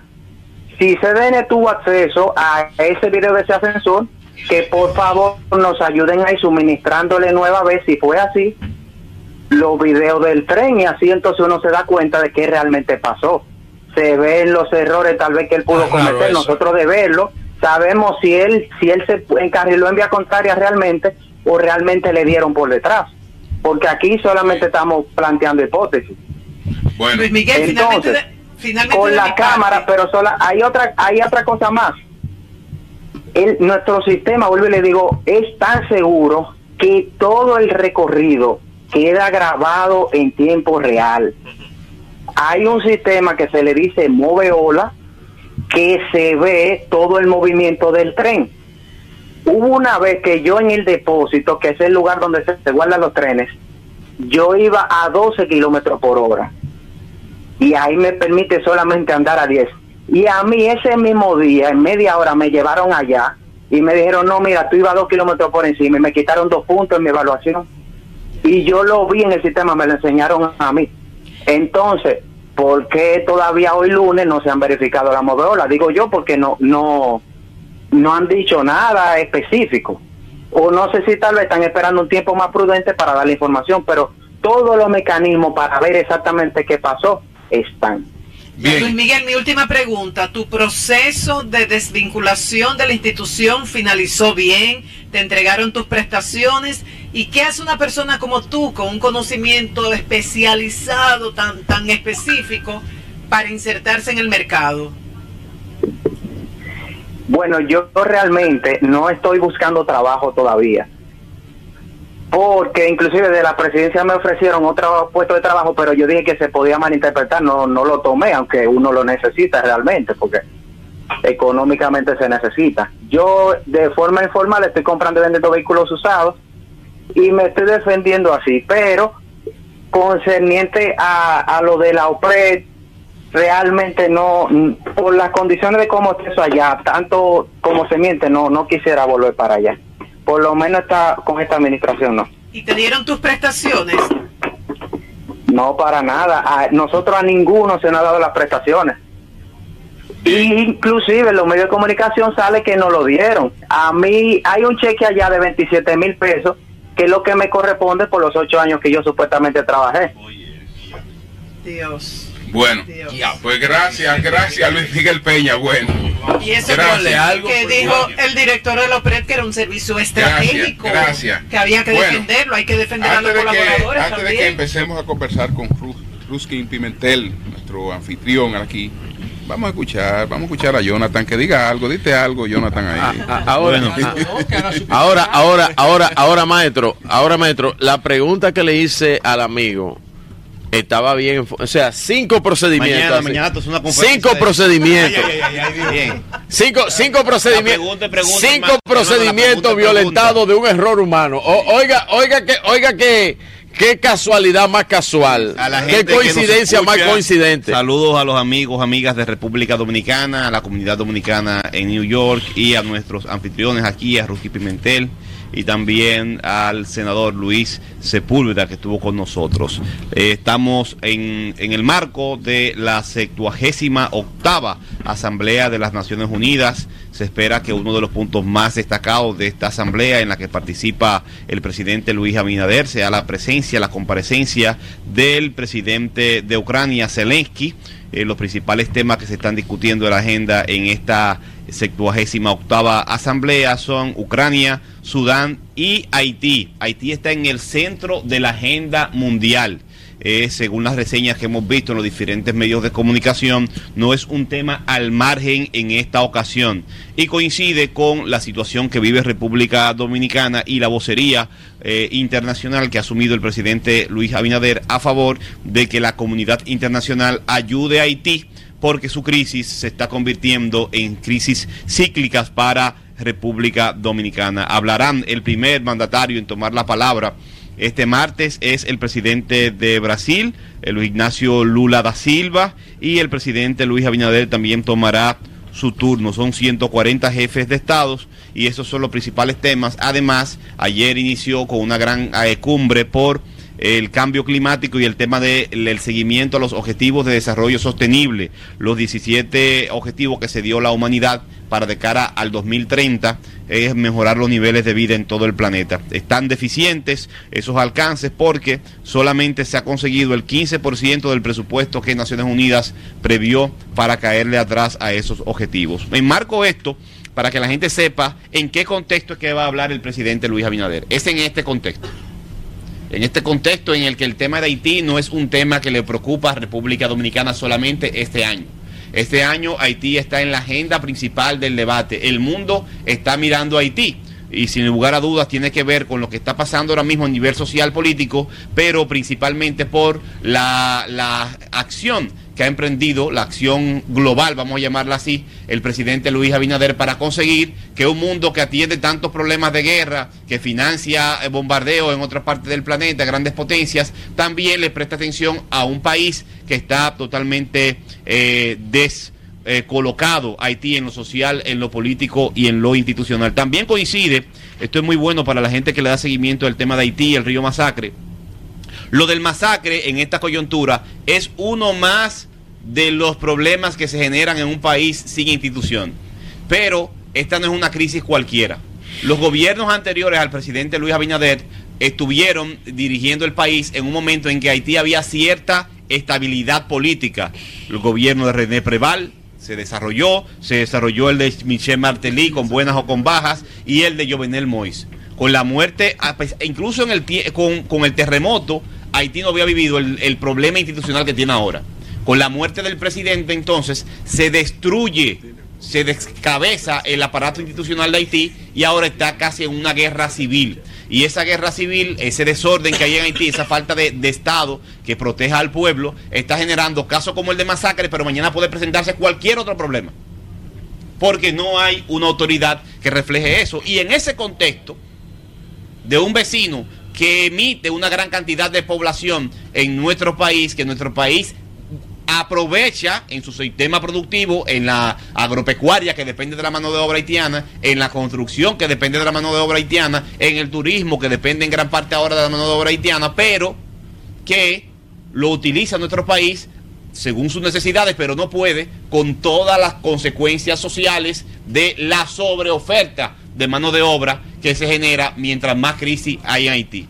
Entonces es muy oportuno. Oye esto, yo estaba hablando con un productor de agropecuario, de yuca y de plátano de, de la provincia Hermana Mirabal. Cuando los haitianos se van en diciembre de fin de año, que cruzan para la frontera, para sembrar y mantener la finca, hay que hacer turnos, porque no hay empleo, no hay empleado. O sea, cuando ellos se van en Navidad, generan una crisis en el Cibao Totalmente. Todo el que produce algún alimento, arroz, víveres, lo que sea, en el Cibao y la misma zona fronteriza, depende de la mano de obra inmigrante. Lo mismo, Lo mismo que decía el senador Sepúlveda claro, es así, eso ¿Eh? de, eso no hay duda. Pero ¿qué pasa? Oye, lo que, oye, oye, oye, el 90%. 90%. No, en nuestro país. En Nueva York, dice En nuestro país es más del 95% la mano de obra entonces nada, más, entonces nada más le vamos a pasar la factura a la que dan a luz. Pero ¿qué está pasando? no le vamos a pasar esta factura de que siembran y construyen todo. ¿Qué está diciendo el presidente? Bueno, eh, eh, hasta el Estado Dominicano, la sociedad dominicana puede decir, bueno, hasta nos conviene. Y hay que darle derecho a. No, es una obligación proteger los derechos de todo el que migre y que está trabajando en una de todo el que está, el, ser humano, de todo el que vive ahí, porque eso lo dice la Constitución. Los derechos básicos fundamentales son de todas personas, no de los ciudadanos. Pero cuando la migración no se hay, no hay, como Nueva York, por ejemplo. Jonathan, no hay personas ilegales. Mm, son seres humanos. Son seres humanos y, primero. Y firmamos la Carta de Naciones Unidas. Cuando tú tienes una situación como, como Nueva York, que el, gobierno local quiere ayudar a los inmigrantes, pero el costo de ayudar a los inmigrantes representa un gasto que obliga a tomar recursos de los que están para los servicios de los ciudadanos locales, le genera una crisis política y social. Y eso es lo que en, de alguna manera vive República Dominicana en una situación permanente. Si no se moviliza ahora el presidente Abinader y toda la sociedad dominicana para procurar una ayuda a Haití, el problema que tenemos hoy se puede multiplicar pasado mañana. Porque nadie, no hay variables bajo control. Tú no sabes si se va a disparar más la migración, que no se para con, con fronteras, ni siquiera. Tú no sabes si las bandas van a tener otro tipo de movimiento. Tú no sabes si habrá otro río mañana, porque no hay control, no hay ni con quién conversar. Por eso es muy oportuna la participación y todos debemos estar al pendiente de la participación en esta Asamblea de Naciones Unidas del presidente Luis Abinader y alinearnos en el sentido de procurar lo mejor para Haití, que es lo mejor para la República Dominicana. Los dominicanos no pueden promover invasión a Haití, ni uso de fuerza, ni uso de armas. Y entonces están promoviendo lo mejor que pueden hacer los dominicanos que la comunidad internacional no intervenga militarmente a Haití, sino que ayude a fortalecer su Estado para que sea el Estado haitiano el que regule y apoye las necesidades de Haití. Por último, Julio, quiero compartir, no yo voy a hablar del caso de la jovencita porque ya está eh, eh, suficientemente conversado, pero como se habló de este tema aquí en este programa y prometí que iba a compartir un solo documento. No volveré a hablar de este tema porque no suelo hablar de temas internos de la gestión ni atacar ninguna autoridad del gobierno local, ni mucho menos. Encuesta, ¿Y la encuesta qué pasó? La encuesta la, tiraron, pero sacaron a Santo Domingo Este. después hablamos de eso. Eh, pero quedamos en que le iba a compartir al presidente del Consejo de Regidores una sol, un solo documento. Los temas en Santo Domingo Este, el alcalde, cualquier diferencia que usted tenga con el alcalde, el alcalde lo invita a que vayamos a la justicia siempre. Usted, tú tienes una denuncia, una queja, vamos al tribunal, que es mejor que en los medios. En los medios tú puedas difamar al otro. en el tribunal tiene que llevar pruebas. Miren lo que está depositado en el, en el, en el tribunal. Una carta del Contralor de Santo Domingo Este, oficial, firmada por él. Nada más voy a leer dos párrafos de la carta. El punto 2. A principio del mes de junio del 2023, y es un hecho sin precedentes, la presidencia del Consejo de Regidores nos ha requerido la entrega de todos los expedientes de pagos previo a su visado para fines de fiscalización por supuestas denuncias de irregularidades en el manejo de los fondos públicos y están filtrando dichos expedientes de pagos según sus propios criterios. Segundo, tercer párrafo. En nuestra condición de Contralor Municipal, no nos hacemos responsables de las consecuencias operativas ni legales que esta práctica pueda ocasionar a nuestro ayuntamiento, toda vez que, como ya hemos informado, desde principio de mes de junio, el despacho de los expedientes de pagos no está bajo el control del Contralor Municipal, sino de la presidencia del Consejo de Regidores. Muy atentamente firma Pascual Disla Vázquez, Contralor Municipal. ¿Qué significa esto para que usted lo entienda? Porque aquí hay gente que le gusta relajar con la verdad, pero que la verdad es muy dura. La verdad es demasiado dura. Muy fuerte. Esta es la situación de Santo Domingo Este. Los regidores están para fiscalizar. En la ley está que el contralor es el órgano de control. Tú no le puedes dar los pedidos de institución a cualquiera, ni siquiera aunque sea regidor. El contralor está diciendo que él, que fue nombrado por el Consejo de Regidores, que su función está escrita en, el, en la ley municipal, que tiene rango hasta constitucional su función, no tiene control de los expedientes porque un regidor lo tiene en su poder. Eso quiere decir que los pagos de la gasolina del ayuntamiento, de las gomas, de, facturas, de las, de las escobas para barrer. Todos los pagos y toda la gestión de la operativa del ayuntamiento estaban en manos de un regidor. No, del presidente de la, Del presidente del Consejo de Regidores. Del Consejo de Regidores. Él no es diputado. Sí, pero, sí, pero el presidente. Pero el presidente. Sí, pero no tiene esa función, él es el contralor. Sí. Y quien está diciendo que fueron secuestradas sus funciones. El Consejo fiscaliza. Fue el Contralor, pero no así. Para eso hay un Contralor, no confundamos a la gente. Entonces, para que la gente sepa que este es el tamaño, el tamaño del desafío, de la batalla que ha asumido el alcalde Manuel Jiménez en el interés de hacer cumplir la voluntad del presidente. Ahora, de que la honestidad ahora, negocio. Ahora, ahora, ahora, Jonathan, Jonathan, una, una, una, una, eh, independientemente esto es un consejo político. Ay, Virgilio. Esto es un consejo político. Que yo voy a decir aquí ahora. Un consejo político para el alcalde. Mi amigo el alcalde Manuel Jiménez. gran eh, alcalde, gran amigo. Yo creo, Jonathan, que no es momento para conflictos. Claro que no. Escuchen esto. Oye, ¿por qué? Oye, ¿por qué? Te dije que te la Oye, ¿por qué? Oye, ¿por qué? Oye, oye, oye. Oye, oye, ¿por qué? Hay una convención interna. ¿Tú sabes cuántos días? Ahorita. Hoy estamos a 19. Solamente faltan lo 12 días para esa convención. Oye esto, y Jonathan y, todo el país. vamos con Ruskin. Partido Revolucionario Moderno. No, ¿Qué pasa? Democracia, desarrollo, igualdad. Y aquí veo un comunicado eh, del municipio de Cabral, provincia Barahona, fechado 18 de septiembre, o sea, del día de ayer, sí. donde dice lo siguiente, sí. a propósito de democracia, desarrollo e igualdad. Después de recibir saludos cordiales por medio de la presente, del presente comunicado, el presidente del PRM en el municipio de Cabral, licenciado Hungría Félix Alcántara, le comunica que por decisión de la alta instancia del partido y la dirección provincial, se le ordena a cada empleado público y miembros de ese partido en el municipio de Cabral votar por el precandidato a regidor, licenciado Hungría Félix Alcántara, por el mismo, mejor conocido como Babún, para las elecciones internas de, ese, de ese partido en Cabral y la comunicación la firma él mismo. A Babú hay que votarlo hoy mismo. Eso no le da caso a la democracia. Pero oye, allí para ayudarlo a él. Más menos. Obviamente, eso es. Babuncito, ¿Por qué eso provocó risa entre nosotros? Porque ese es un problema serio de mental. Claro, claro. A los empleados públicos. No. Es el de la canción. Pero oye lo que él dice allí: que por instrucciones superiores del partido. De instancia. Y el que no vote por él mismo pone en riesgo su empleo. Atentamente, yo, yo, yo mismo. Coño, ese es como el general, ¿cómo se llama?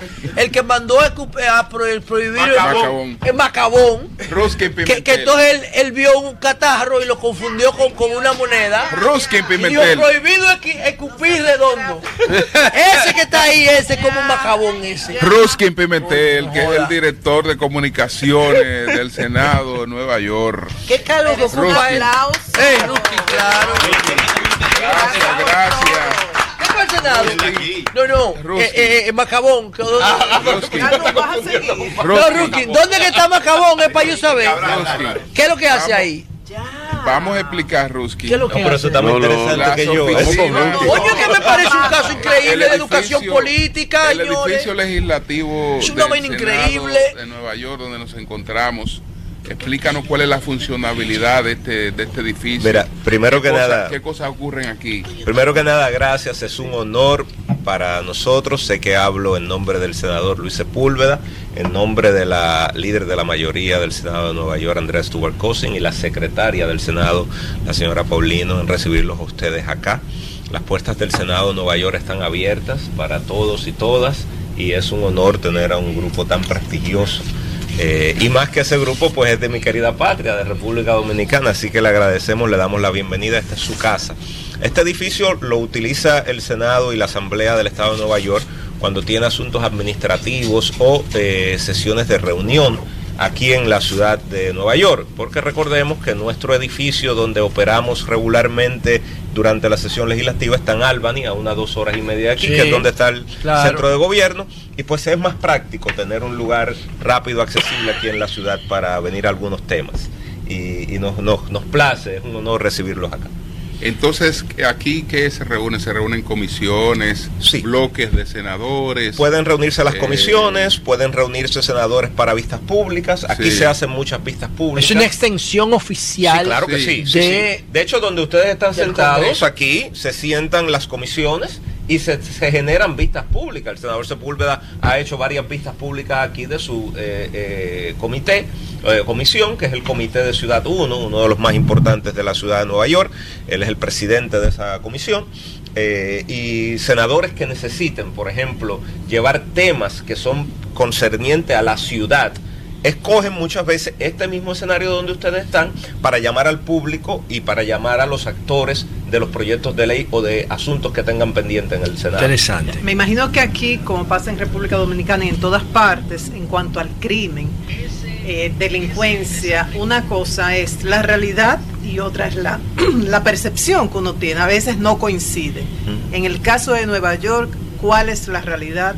¿Cuáles son las estadísticas ofrecidas por la policía, que es con lo que uno cuenta, ¿verdad? De manera objetiva. ¿Y cuál es la percepción de, la, de los ciudadanos? Mire, yo, yo tengo una opinión muy particular del tema, pero tendría que dársela luego de las 5 de la tarde porque ahora yo estoy en funciones de gobierno. Entonces, yo no puedo hablar con la libertad que habla el senador, Sí. pero partiendo de lo que ha dicho el senador, bueno, las estadísticas de, de- de crimen, eh, la policía ha dicho que yo no puedo tampoco hablar en nombre de la policía que ha habido una relución en algunos temas. Sí, como ustedes han explicado, uno que trabaja la comunicación ve que hay algunas preocupaciones. No, y yo, y le creo a la policía de aquí.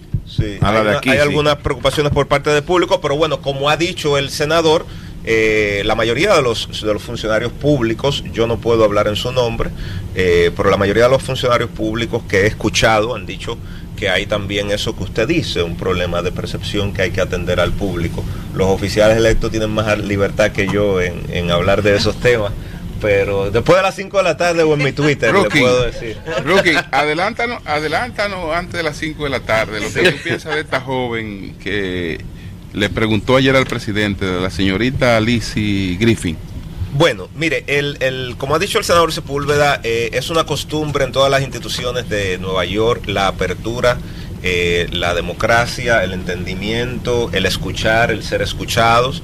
Es la costumbre de esa Universidad Columbia, lo que sabemos por su historia, es la costumbre del presidente dominicano. Eh, y pues, indudablemente, el, el, trato o la forma de la joven no representa el trato o la forma que uno debe tener ante un primer mandatario. Claro. Sobre todo del Senado de Nueva York, donde nosotros hemos recibido a tantos líderes de todas partes del mundo. Eh, nosotros eh, promulgamos una actitud de respeto, de, de apertura, de escuchar y ser escuchados. Y eso tiene que darse dentro del marco de respeto que indiscutiblemente no estuvo ahí. Eso no, no estuvo ahí. No le, pregunté, no le pregunté cosas más un tema que no se lo traté al senador Sepúlveda, sí. pero no sé si ustedes lo han notado. Eh, aquí, tú sabes que ahora todos los baños son UNICEF. La gran mayoría, sí. Para resolverlo el problema, sí. para resolver el problema, los restaurantes han colocado los, los baños, baños UNICEF. Sí. Bueno, algunos, la cena tú y yo coincidimos. Algunos, algo, el que entre primero, y por lo menos, sierra. y por lo menos, y por lo menos, y por lo menos en ese hay dos que son UNICEF. Y no dice nada. Pero algunos, algunos, senador Sepúlveda, se están economizando el espacio, están dejando un solo. Están dejando un solo. Desastre. Entonces, entonces hay en ocasiones y hay amigos que han vivido esa experiencia, hay amigas que han vivido esa experiencia. Eh, se entra, si el baño tiene varios espacios, pues la gente puede, puede, pueden entrar a varios espacios del baño. Entonces de repente va una mujer y saca una cosa que no es de ella. que no es mujer. saca una cosa que no es de ella. Imagínate que tú andes con un niño. Bueno, es, es, de ella, es de ella, pero no es de ella. Entonces, no, no. una eh, eh, se refiere. No, pero eh, en, el, en, los pueblos le dicen a ese tipo de cosas, no sé si uno sí. decirlo aquí, de que una mujer moderna de un solo yo. Pero bien, eh, ah, pero hay, hay, una. Entonces, hay, la pregunta cuál es. No, no, no, le iba a preguntar al senador Sepúlveda, en términos senador, legislativos, ¿cómo, cómo, cómo, se, ¿cómo se aborda esto, senador? Bueno, lo, lo, que pasa, senador, que él está un, un solo sobre, baño. sobre la situación que... Que, que ahora que, todos los baños son UNICEF no, aquí. En la comunidad sí. LGBT. Bueno, lo, lo, que pasa es que precisamente... que para evitar ese problema lo han, me, lo han resuelto declarando a todos los baños UNICEF. Julio, lo que pasa es que lo que usted ha dicho, si me da un sí. momentito, lo que pasa es que lo que usted ha dicho viene, viene por una legislación. Es que tiene que haber inclusión en los baños. Pero, pero, la, inclus, pero, pero la inclusión... La inclusión, la inclusión es ponerle un baño para ellos, no quitar los baños a nosotros. Porque la la, no es quitarnos los baños a nosotros, es ponerle un baño a ellos. Baño del tercer o quitar la posibilidad de quitar la posibilidad no, yo, quitar yo la posibilidad de que una madre vaya yo, a una niña a un baño. Si me, si me permite, si me permite sí. eh, eh, para, para sí. abundar en esto, eh, yo he contado mi experiencia, senador, de que en una de las últimas funciones del Fantasma de la Ópera, pues yo asistí a verla porque tenía 15 años que la había visto, 15, 16 años, y fui a verla otra vez en una de las últimas funciones antes que cerrara la función de Broadway.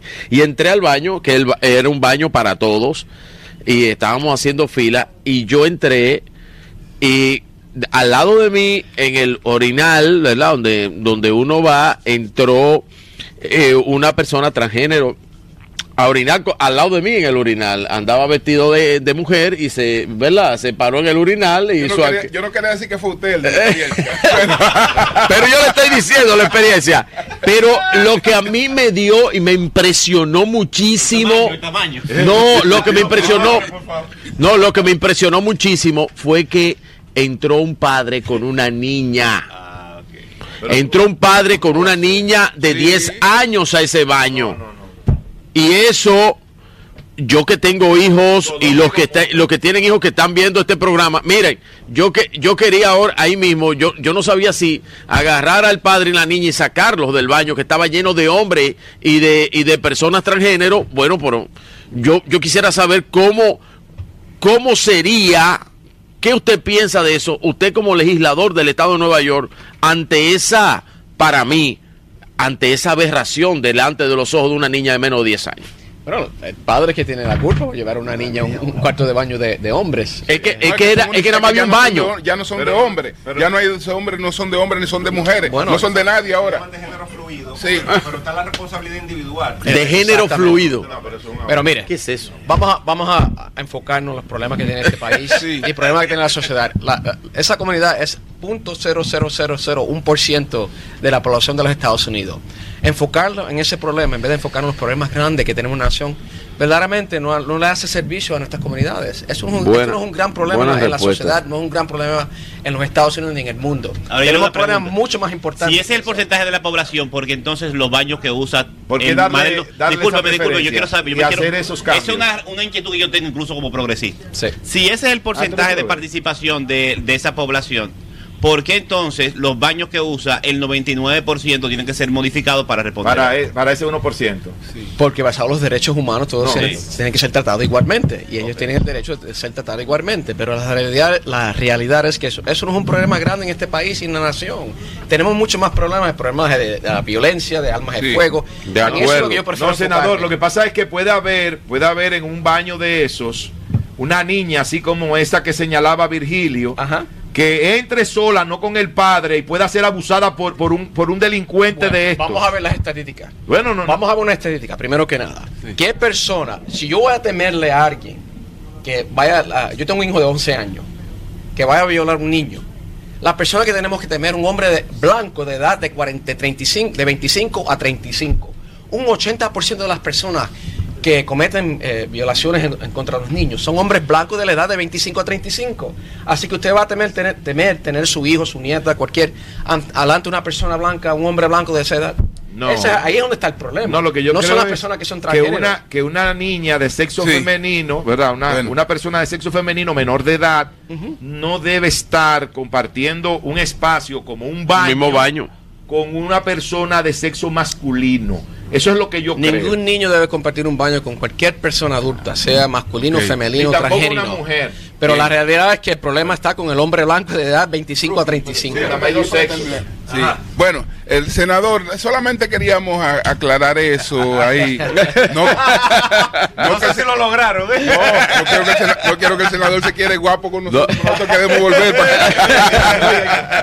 No, no, pero a mí me gustó el término, el término que dijo Ruskin, que es muy interesante. Sexo fluido, no, no conocía eso. Bueno, no, para, para, Mira, para- pero una, si me permite un segundito, quería también Sí. enviarle saludo a mi hermano dominicano, el, el senador Alexis Victoria ayer. Ey, Ande, hermano Nuestro. Mucho de lo que hemos logrado Nos aquí. unimos, nos eh, unimos, ha sido con la- nos eh, unimos a ese saludo, un hombre sali- solidario. En estos días la senadora Farideh Raful tuvo que hacer una rueda de prensa sola, que el PRM la dejó sola, y él estaba ahí. Sí, no. Eh, nada más Es estaba, solidario, nada más- solidario. nada más estaba él y el padre de ella. Claro, no. No, no, es solidario, es solidario. Ahí no, eh, los senadores de, de que se habían ido No, ya. fueron una- varios, ya- No, no, no, no, nada más estaba Alexis y Victoria. Allí. Ah, solamente. No, Alexis que Victoria. los otros estaban para Puerto Plata. pero se yo habían ido podía para irse temprano. Alexis estaba ahí. Alexis es tremendo ser humano y le digo que mucho del crédito de lo que hemos logrado aquí ha sido uh, mayormente por la obra del, de- del senador Alexis Victoria ayer, que ha trabajado conmigo y yo estoy muy agradecido y lo considero ahora como un hermano. Ah, ¿Vieron la encuesta, la encuesta que tiraron hoy donde Faride le llevaba como Gracias. 20 puntos a, a Omarcito? Gracias, gracias. Pero es que es así la realidad. La hicieron en su casa, fue. No, no, no. Es que esa es la realidad. Eh, eh, Esa es la realidad. Ah. Mire, me Es la realidad total, Va a acabar eh, el Nayib. programa y me gustaría darle unos datos. Adelante, Adelante, Ruskin, No, no, no, no, no. Mire, Adelante, pero es que siempre es tan interesante escucharlo a todos ustedes hablar. Miren,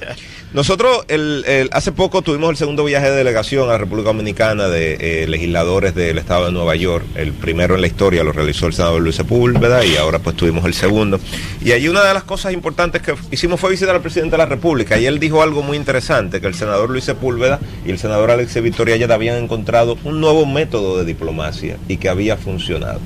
Presidente se refería a eso porque en el último año hemos logrado cosas muy importantes. El tiempo ya no nos va a dar quizá para determinarlas todas, pero una de ellas es la homologación de las licencias de conducir dominicana por un proyecto de ley que pasó en el Senado, el senador Luis Sepúlveda. Eso es un palo. Es decir, en el estado de Nueva York serían, en la ciudad o en el estado. En el estado completo de el Nueva estado York. completo, el senador Sepúlveda legisla para todo el estado, el estado completo de Nueva York. Esa, señores, a los dominicanos que están ahí afuera y que nos escuchan, los de aquí y los de allá, eso no es si se quiere o no se quiere, eso es una ley firmada ya por la gobernadora, es la ley en el estado. Firmada ante el presidente Abinader. y firmada antes Así al que todo el que visita Nueva York tiene su licencia homologada. No, todo el que reside. Tiene que residir, no es visitante, No es residir. visitante. Residir. Y Pero hacer el proceso. Claro, ¿qué, qué sucede? La ley fue, fue, fue pasada, fue firmada. Ah, y yo, a- yo estaba contento porque yo creía que eso me beneficiaba. No, usted no la Yo creía que necesita. con la licencia mía. No, no, usted no la necesita, pero lo que pasa es que tiene que cumplir con los requisitos de Sí. residencia en el estado de Nueva York. Ahora bien, el Pero Intran cuando, y tú el alquilas, cuando tú alquilas un vehículo, tú lo alquilas con la licencia. Dominicana y le va a funcionar por los 90 días. Por 90 Ah, días. Exacto. Sí, eso está Claro, permitido. con Eso 90 siempre ha 90 sido así, eso no ha Siempre. tenido cambio. Eso no ha tenido cambio. No, no, no. sigue igual. Lo Sí. que ahora, si usted es un dominicano que Que vino ya y se quedó a vivir aquí, vive aquí, reside, cumple con los requisitos de residencia que establece el Estado de Nueva York, usted va a tener la oportunidad de ir al DMV, que es nuestro Intran, e intercambiar una licencia por otra, sin mucho trámite burocrático. Qué bueno. Ahora bien, el DMV y el Intran se encuentran en los preparativos de establecer el reglamento de cómo va a funcionar. Recientemente el senador ha tenido reuniones con ambos departamentos y se está trabajando en una línea de tiempo para anunciarle a la gente, mire, ya puede pasar por el DMV con su licencia. Luego que una ley se, se aprueba, lleva un proceso de reglamentación y estamos en ese proceso. Esperamos en los próximos días poder dar ya el anuncio de que pueden ya pasar por el DMV a hacer sus trámites. Ese es quizá uno de los logros más significativos porque es la primera vez que desde República Dominicana viene un comisionado, un ministro, un director a prestar aquí audiencia en el Senado de Nueva York y que eso luego acompañe a una ley firmada por la gobernadora. En todos los años que teníamos de relación esto nunca había ocurrido. Wow. Buen Eso, trabajo. muy buen Excelente. trabajo, ¿Cómo- excelente trabajo. eras entonces que vino? No, no, don Julio, don Julio. Legislativa. Ay, no, don Julio, yo, yo tengo que decir algo No, antes pero de... espérate, espérate, que Rookie. Rookie Ah, sí, que Ah, pero usted dijo Hugo Vera, usted dijo- Que diga Pero sí, Tomás. ah, tú sabes que yo me, siempre me gusta darle crédito a las personas. Hay que mencionar los asambleístas Phil Ramos, Phil Ramos, puertorriqueño casada con una santiaguera, Ok. eh, y el asambleísta Manny de los Santos, que es dominicano. dominicano. Es- Es ellos me dominicano. ayudaron Ellos también el proyecto. el, el- el- el- el- el proyecto en la asamblea. Rookie, vamos a mencionar otra, otro de esos logros. Bueno, ahora mismo nosotros el viernes, al- tan, tan pronto como el día 15, son muchos, pero este es el más importante y que sé que el senador lo tiene muy en su corazón. Sí. Nosotros acabamos de firmar un acuerdo con el Infotep. Eh, en tres Importante. as- en tres aspectos. El primero, eh, el Infotep va a poder utilizar algunas de las de estas localidades que ustedes ven del Senado para ofrecer clases gratuitas en los eh, en los boroughs del estado de Nueva York. Ya hemos identificado una localidad del Senado, que es la oficina del distrito del senador Sepúlveda, en el Bronx, y una en la oficina de Manhattan del asambleísta Al Taylor, para que de gratis los estudiantes del Infotep usen esos eh, establecimientos y, y se impartan las clases. Se empieza el primer curso el próximo mes, le voy a ya con unos saludos. 10 estudiantes en cada localidad, con algo que tiene que ver con fotografía. Totalmente gratis, gratuito para los jóvenes Bueno. dominicanos y de otras nacionalidades aquí. Segundo, Gran logro. que incluye el acuerdo del Infotep. Estamos en, conversación, tuvimos aquí personal del DOI, del Departamento de Educación, y en conversación con eh, entidades como Community College, el del Bronx y Hostos eh, y el de Manhattan, para que algunos de los títulos del Infotec sean homologados por esas instituciones en Nueva York para el que venga con un título de allá del Infotep sea reconocido aquí como una tarea técnica. Bueno. Para que bueno. personas Un palo que tienen una, una educación y, y obviamente el que está y aquí. el que está también. aquí, que tenga Es un que palo. lo haya traído, se le reconozca de- también. De hecho, la primera gestión que se está haciendo también es para que en el, el Infotep nosotros le vamos a asistir para que adquieran la, la licencia que se necesita para dar el curso de Home Attendant en República Dominicana. Si una persona quiere inmigrar aquí, no va a tener que esperar a llegar aquí para tomar el curso y venir y, y tener la licencia. Lo va a poder hacer allá desde el Infotep en República Dominicana y llegar aquí ya con ya esa con certificación. En eso, en esos rookie también, Este aparte acuerdo de... fue firmado el día 15. Lo Eh, firmamos eh, aquí mismo donde eh, ustedes están, aquí eh, ahora con el director. eh, Wow, eh, eh, Ruskin, en eso tuvo algo que ver, eh, aparte, claro, me imagino que sí, eh, el director del Infotep, ¿no? El, el Vino- profesor Rafael Santos. Vino, vino el profesor aquí en persona a firmar el acuerdo con nosotros en el Senado. Bueno. Y lo otro, que estamos trabajando en la comisión mixta con la UAS. Ese Julio, Rafael no- Santos, no sé- no sé si bueno. usted le es- Ese Rafael Santos es el bueno. Eh, Rafael Santos, el profesor. El malo Eh, es el no- de los pretos. No sé si, Ah, ah, no sé si, no sé si a don Julio. fue el del eh, el Ah, del. Eh, Bueno. no sé qué le parece a don Julio. Me pregunta- eh, el profesor Rafael Santos, un gran educador. Ah, no, un gran Me amigo, pregunta un gran amigo. Sí, verdadero profesor, sabe de educación, ¿verdad? maestro. Sabe, Por sabe de educación. tienen una pregunta. Profesor Rafael Santos. Yaduski, Moisés Pérez. Sí que sabe. Pregunta que si se pueden homologar la licencia de vehículos pesados No, también. no, solamente los vehículos No, no, de conducir no estamos tipo normal, Ay, Julio, categoría sí, tres, ay, que le Julio. No, Sí. solamente... Ay, No, Vir- sí, no. ay, Virgilio. Habla también de Bueno. WhatsApp porque es importante. Sí, yo, la- yo tengo yo tengo una cosa que decir. Yo espero que no me La- lleven la del UAS, aire. No, la UAS- otra aquí. Ah, Nosotros nos- atención. Nosotros Ah, nos reunimos con la UAS Ok. y, y ya se han identificado eh, las comisiones que van a trabajar de parte de la UAS, de CUNY y SUNY para también homologar títulos universitarios. El Infoté son títulos eh, eh, técnicos. Técnico. Y eh, esa comisión ya tuvimos la primera reunión, la hicimos en República Dominicana, ya están identificados los grupos de trabajo y queremos homologar currículum por currículum educativo. Es decir, los créditos que usted coge para una para una para un curso, para una carrera, que se lo homologuen universidades aquí Sí. en Nueva York. Eso va muy adelantado, ya tenemos Ya hay identificadas varias las primeras universidades, tres. ya hay varias universidades allá que tienen programas Sí, claro. dobles. Sí, así es, así tanto es. lo tiene UNIBE como lo tiene La el. INTEC. Así es. Intec, La Pucamaima. UNIBE y APEC. APEC hecho- fue la primera, ¿eh? de hecho las estamos tie- tiene- tienen Sí, programas la- las estamos de- utilizando de, de- de- estudiantes que cursan allá Sí, y aquí. APEC, APEC fue la primera, porque APEC tiene el Community College aquí también. La, estamos utilizando Claro. de ejemplo, pero hay un Sí. asunto un poquito más medular. Eso es muy importante y hace- ha hecho un buen servicio. Claro. Pero hay un asunto muy medular. Digamos que si usted hizo, y estoy cogiendo una profesión al azar, si usted hizo una, un- una carrera en República Dominicana de, de profesor, de maestro, Sí. llegó aquí y pudiera ser que el currículo de maestro en República Dominicana tenga una comparidad con 90% del currículo de CUNY aquí en Nueva York. Al no haber un 100%, entonces usted no podía ir a licenciarse, la licencia que le da el Estado para ser maestro. Tendría que ir a tomar cursos remediativos, completar los 10 que le faltan de la diferencia Sí. y poder ir a tomar la licencia. Bueno, lo que estamos tratando es de establecer una guía que diga, si cumplen con el 90%, pueden ir a licenciarse. Y eso sería un paso grande porque hay personas que han hecho sus carreras en otras universidades o en otros tiempos y después que haya un reglamento firmado, pudieran beneficiarse de eso. Ay, bueno, Julio. pues muchas gracias. Ay, no, muchas maestro- gracias Ay, a Virgilio. Pimentel, Ay, el director de comunicaciones del Senado. Sí, señor. de- Dominicano. dominicano. Un gran orgullo para todos nosotros. Dominicano, Senado de Nueva York. va ni lejos. Ay, ay, Julio. Los. PRMistas, Sí. los PRMistas como que están por escribir mucho en estos días. Hay otro que escribió. Están por escribir cartas, comunicados. Yo, yo te voy a esto. decir quién es que está por. esa carta la mandan no, del PLD. Nayib, Todo Nayib, esto. cuando tú termines eso, yo te voy a decir, yo te voy a decir quién es que está escribiendo mucho. Pero, sigue. Pero déjame decirte, mira, esta, me voy al viejo mundo. Me voy para Valencia, España. Para España. Y va a dirigir esta carta a, a José Ignacio Paliza, el amigo Paliza, Sí.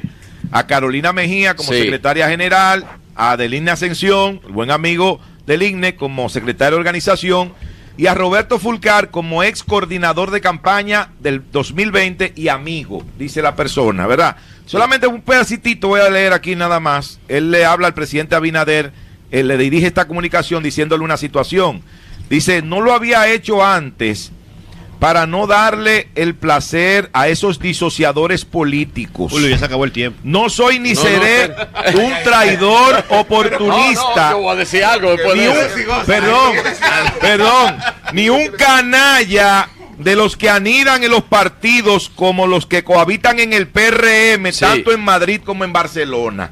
Entonces es una partecita y lo firma el señor Becker Márquez Bautista. Sí, yo conozco a Becker, Y en sí. renuncia del PRM pide que lo excluyan del padrón, que eliminen su comité de base, que él no quiere absolutamente nada con esa organización política. Becker, hablamos de eso ahorita, pero oiga esto, quien está, escribi- está escribiendo mucho. Ahora está, Ay, ahora está fuerte eso, Becker. Decía Aquí- que, era, aquí- que era de canalla el Ah, partido donde tú estabas. Ay. Porque- porque Bueno, Becker, Becker, Becker es, es que el que habla mal eh, de Pedro eh, habla más mal de él que de Pedro, pero está bien. Eh, Pero no está aquí. eso es, no, eso es eh, un refrán. Eh, Sí. eh, dice la eh, produ- productora eh, Que mañana, ¿dónde estamos? mañana estamos desde la Federación de Taxistas. Taxistas. Ajá, donde, donde, donde, ah, pero es el amigo Antonio Cabrera. Eso en el Bronx allá, eso en High Class.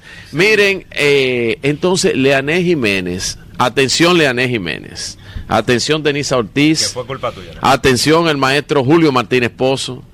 Hay que llamar a un hombre que está escribiendo mucho. No, pero se va a llamar Mañana, pero mañana, sí, pero claro, pero es para ¿A que lo llamen hombre? mañana. ¿A qué hombre? Hay que llamar a José Fran Peñaguaba. Porque tiene una hilera de tweets que ha tirado ayer mientras estábamos volando hacia Nueva York. José Fran ha escrito, ha aprovechado ese tweet y ha dicho todo esto. Y voy a leer el último. atención allí. Atención, atención. Atención, Pedro Jiménez. El último.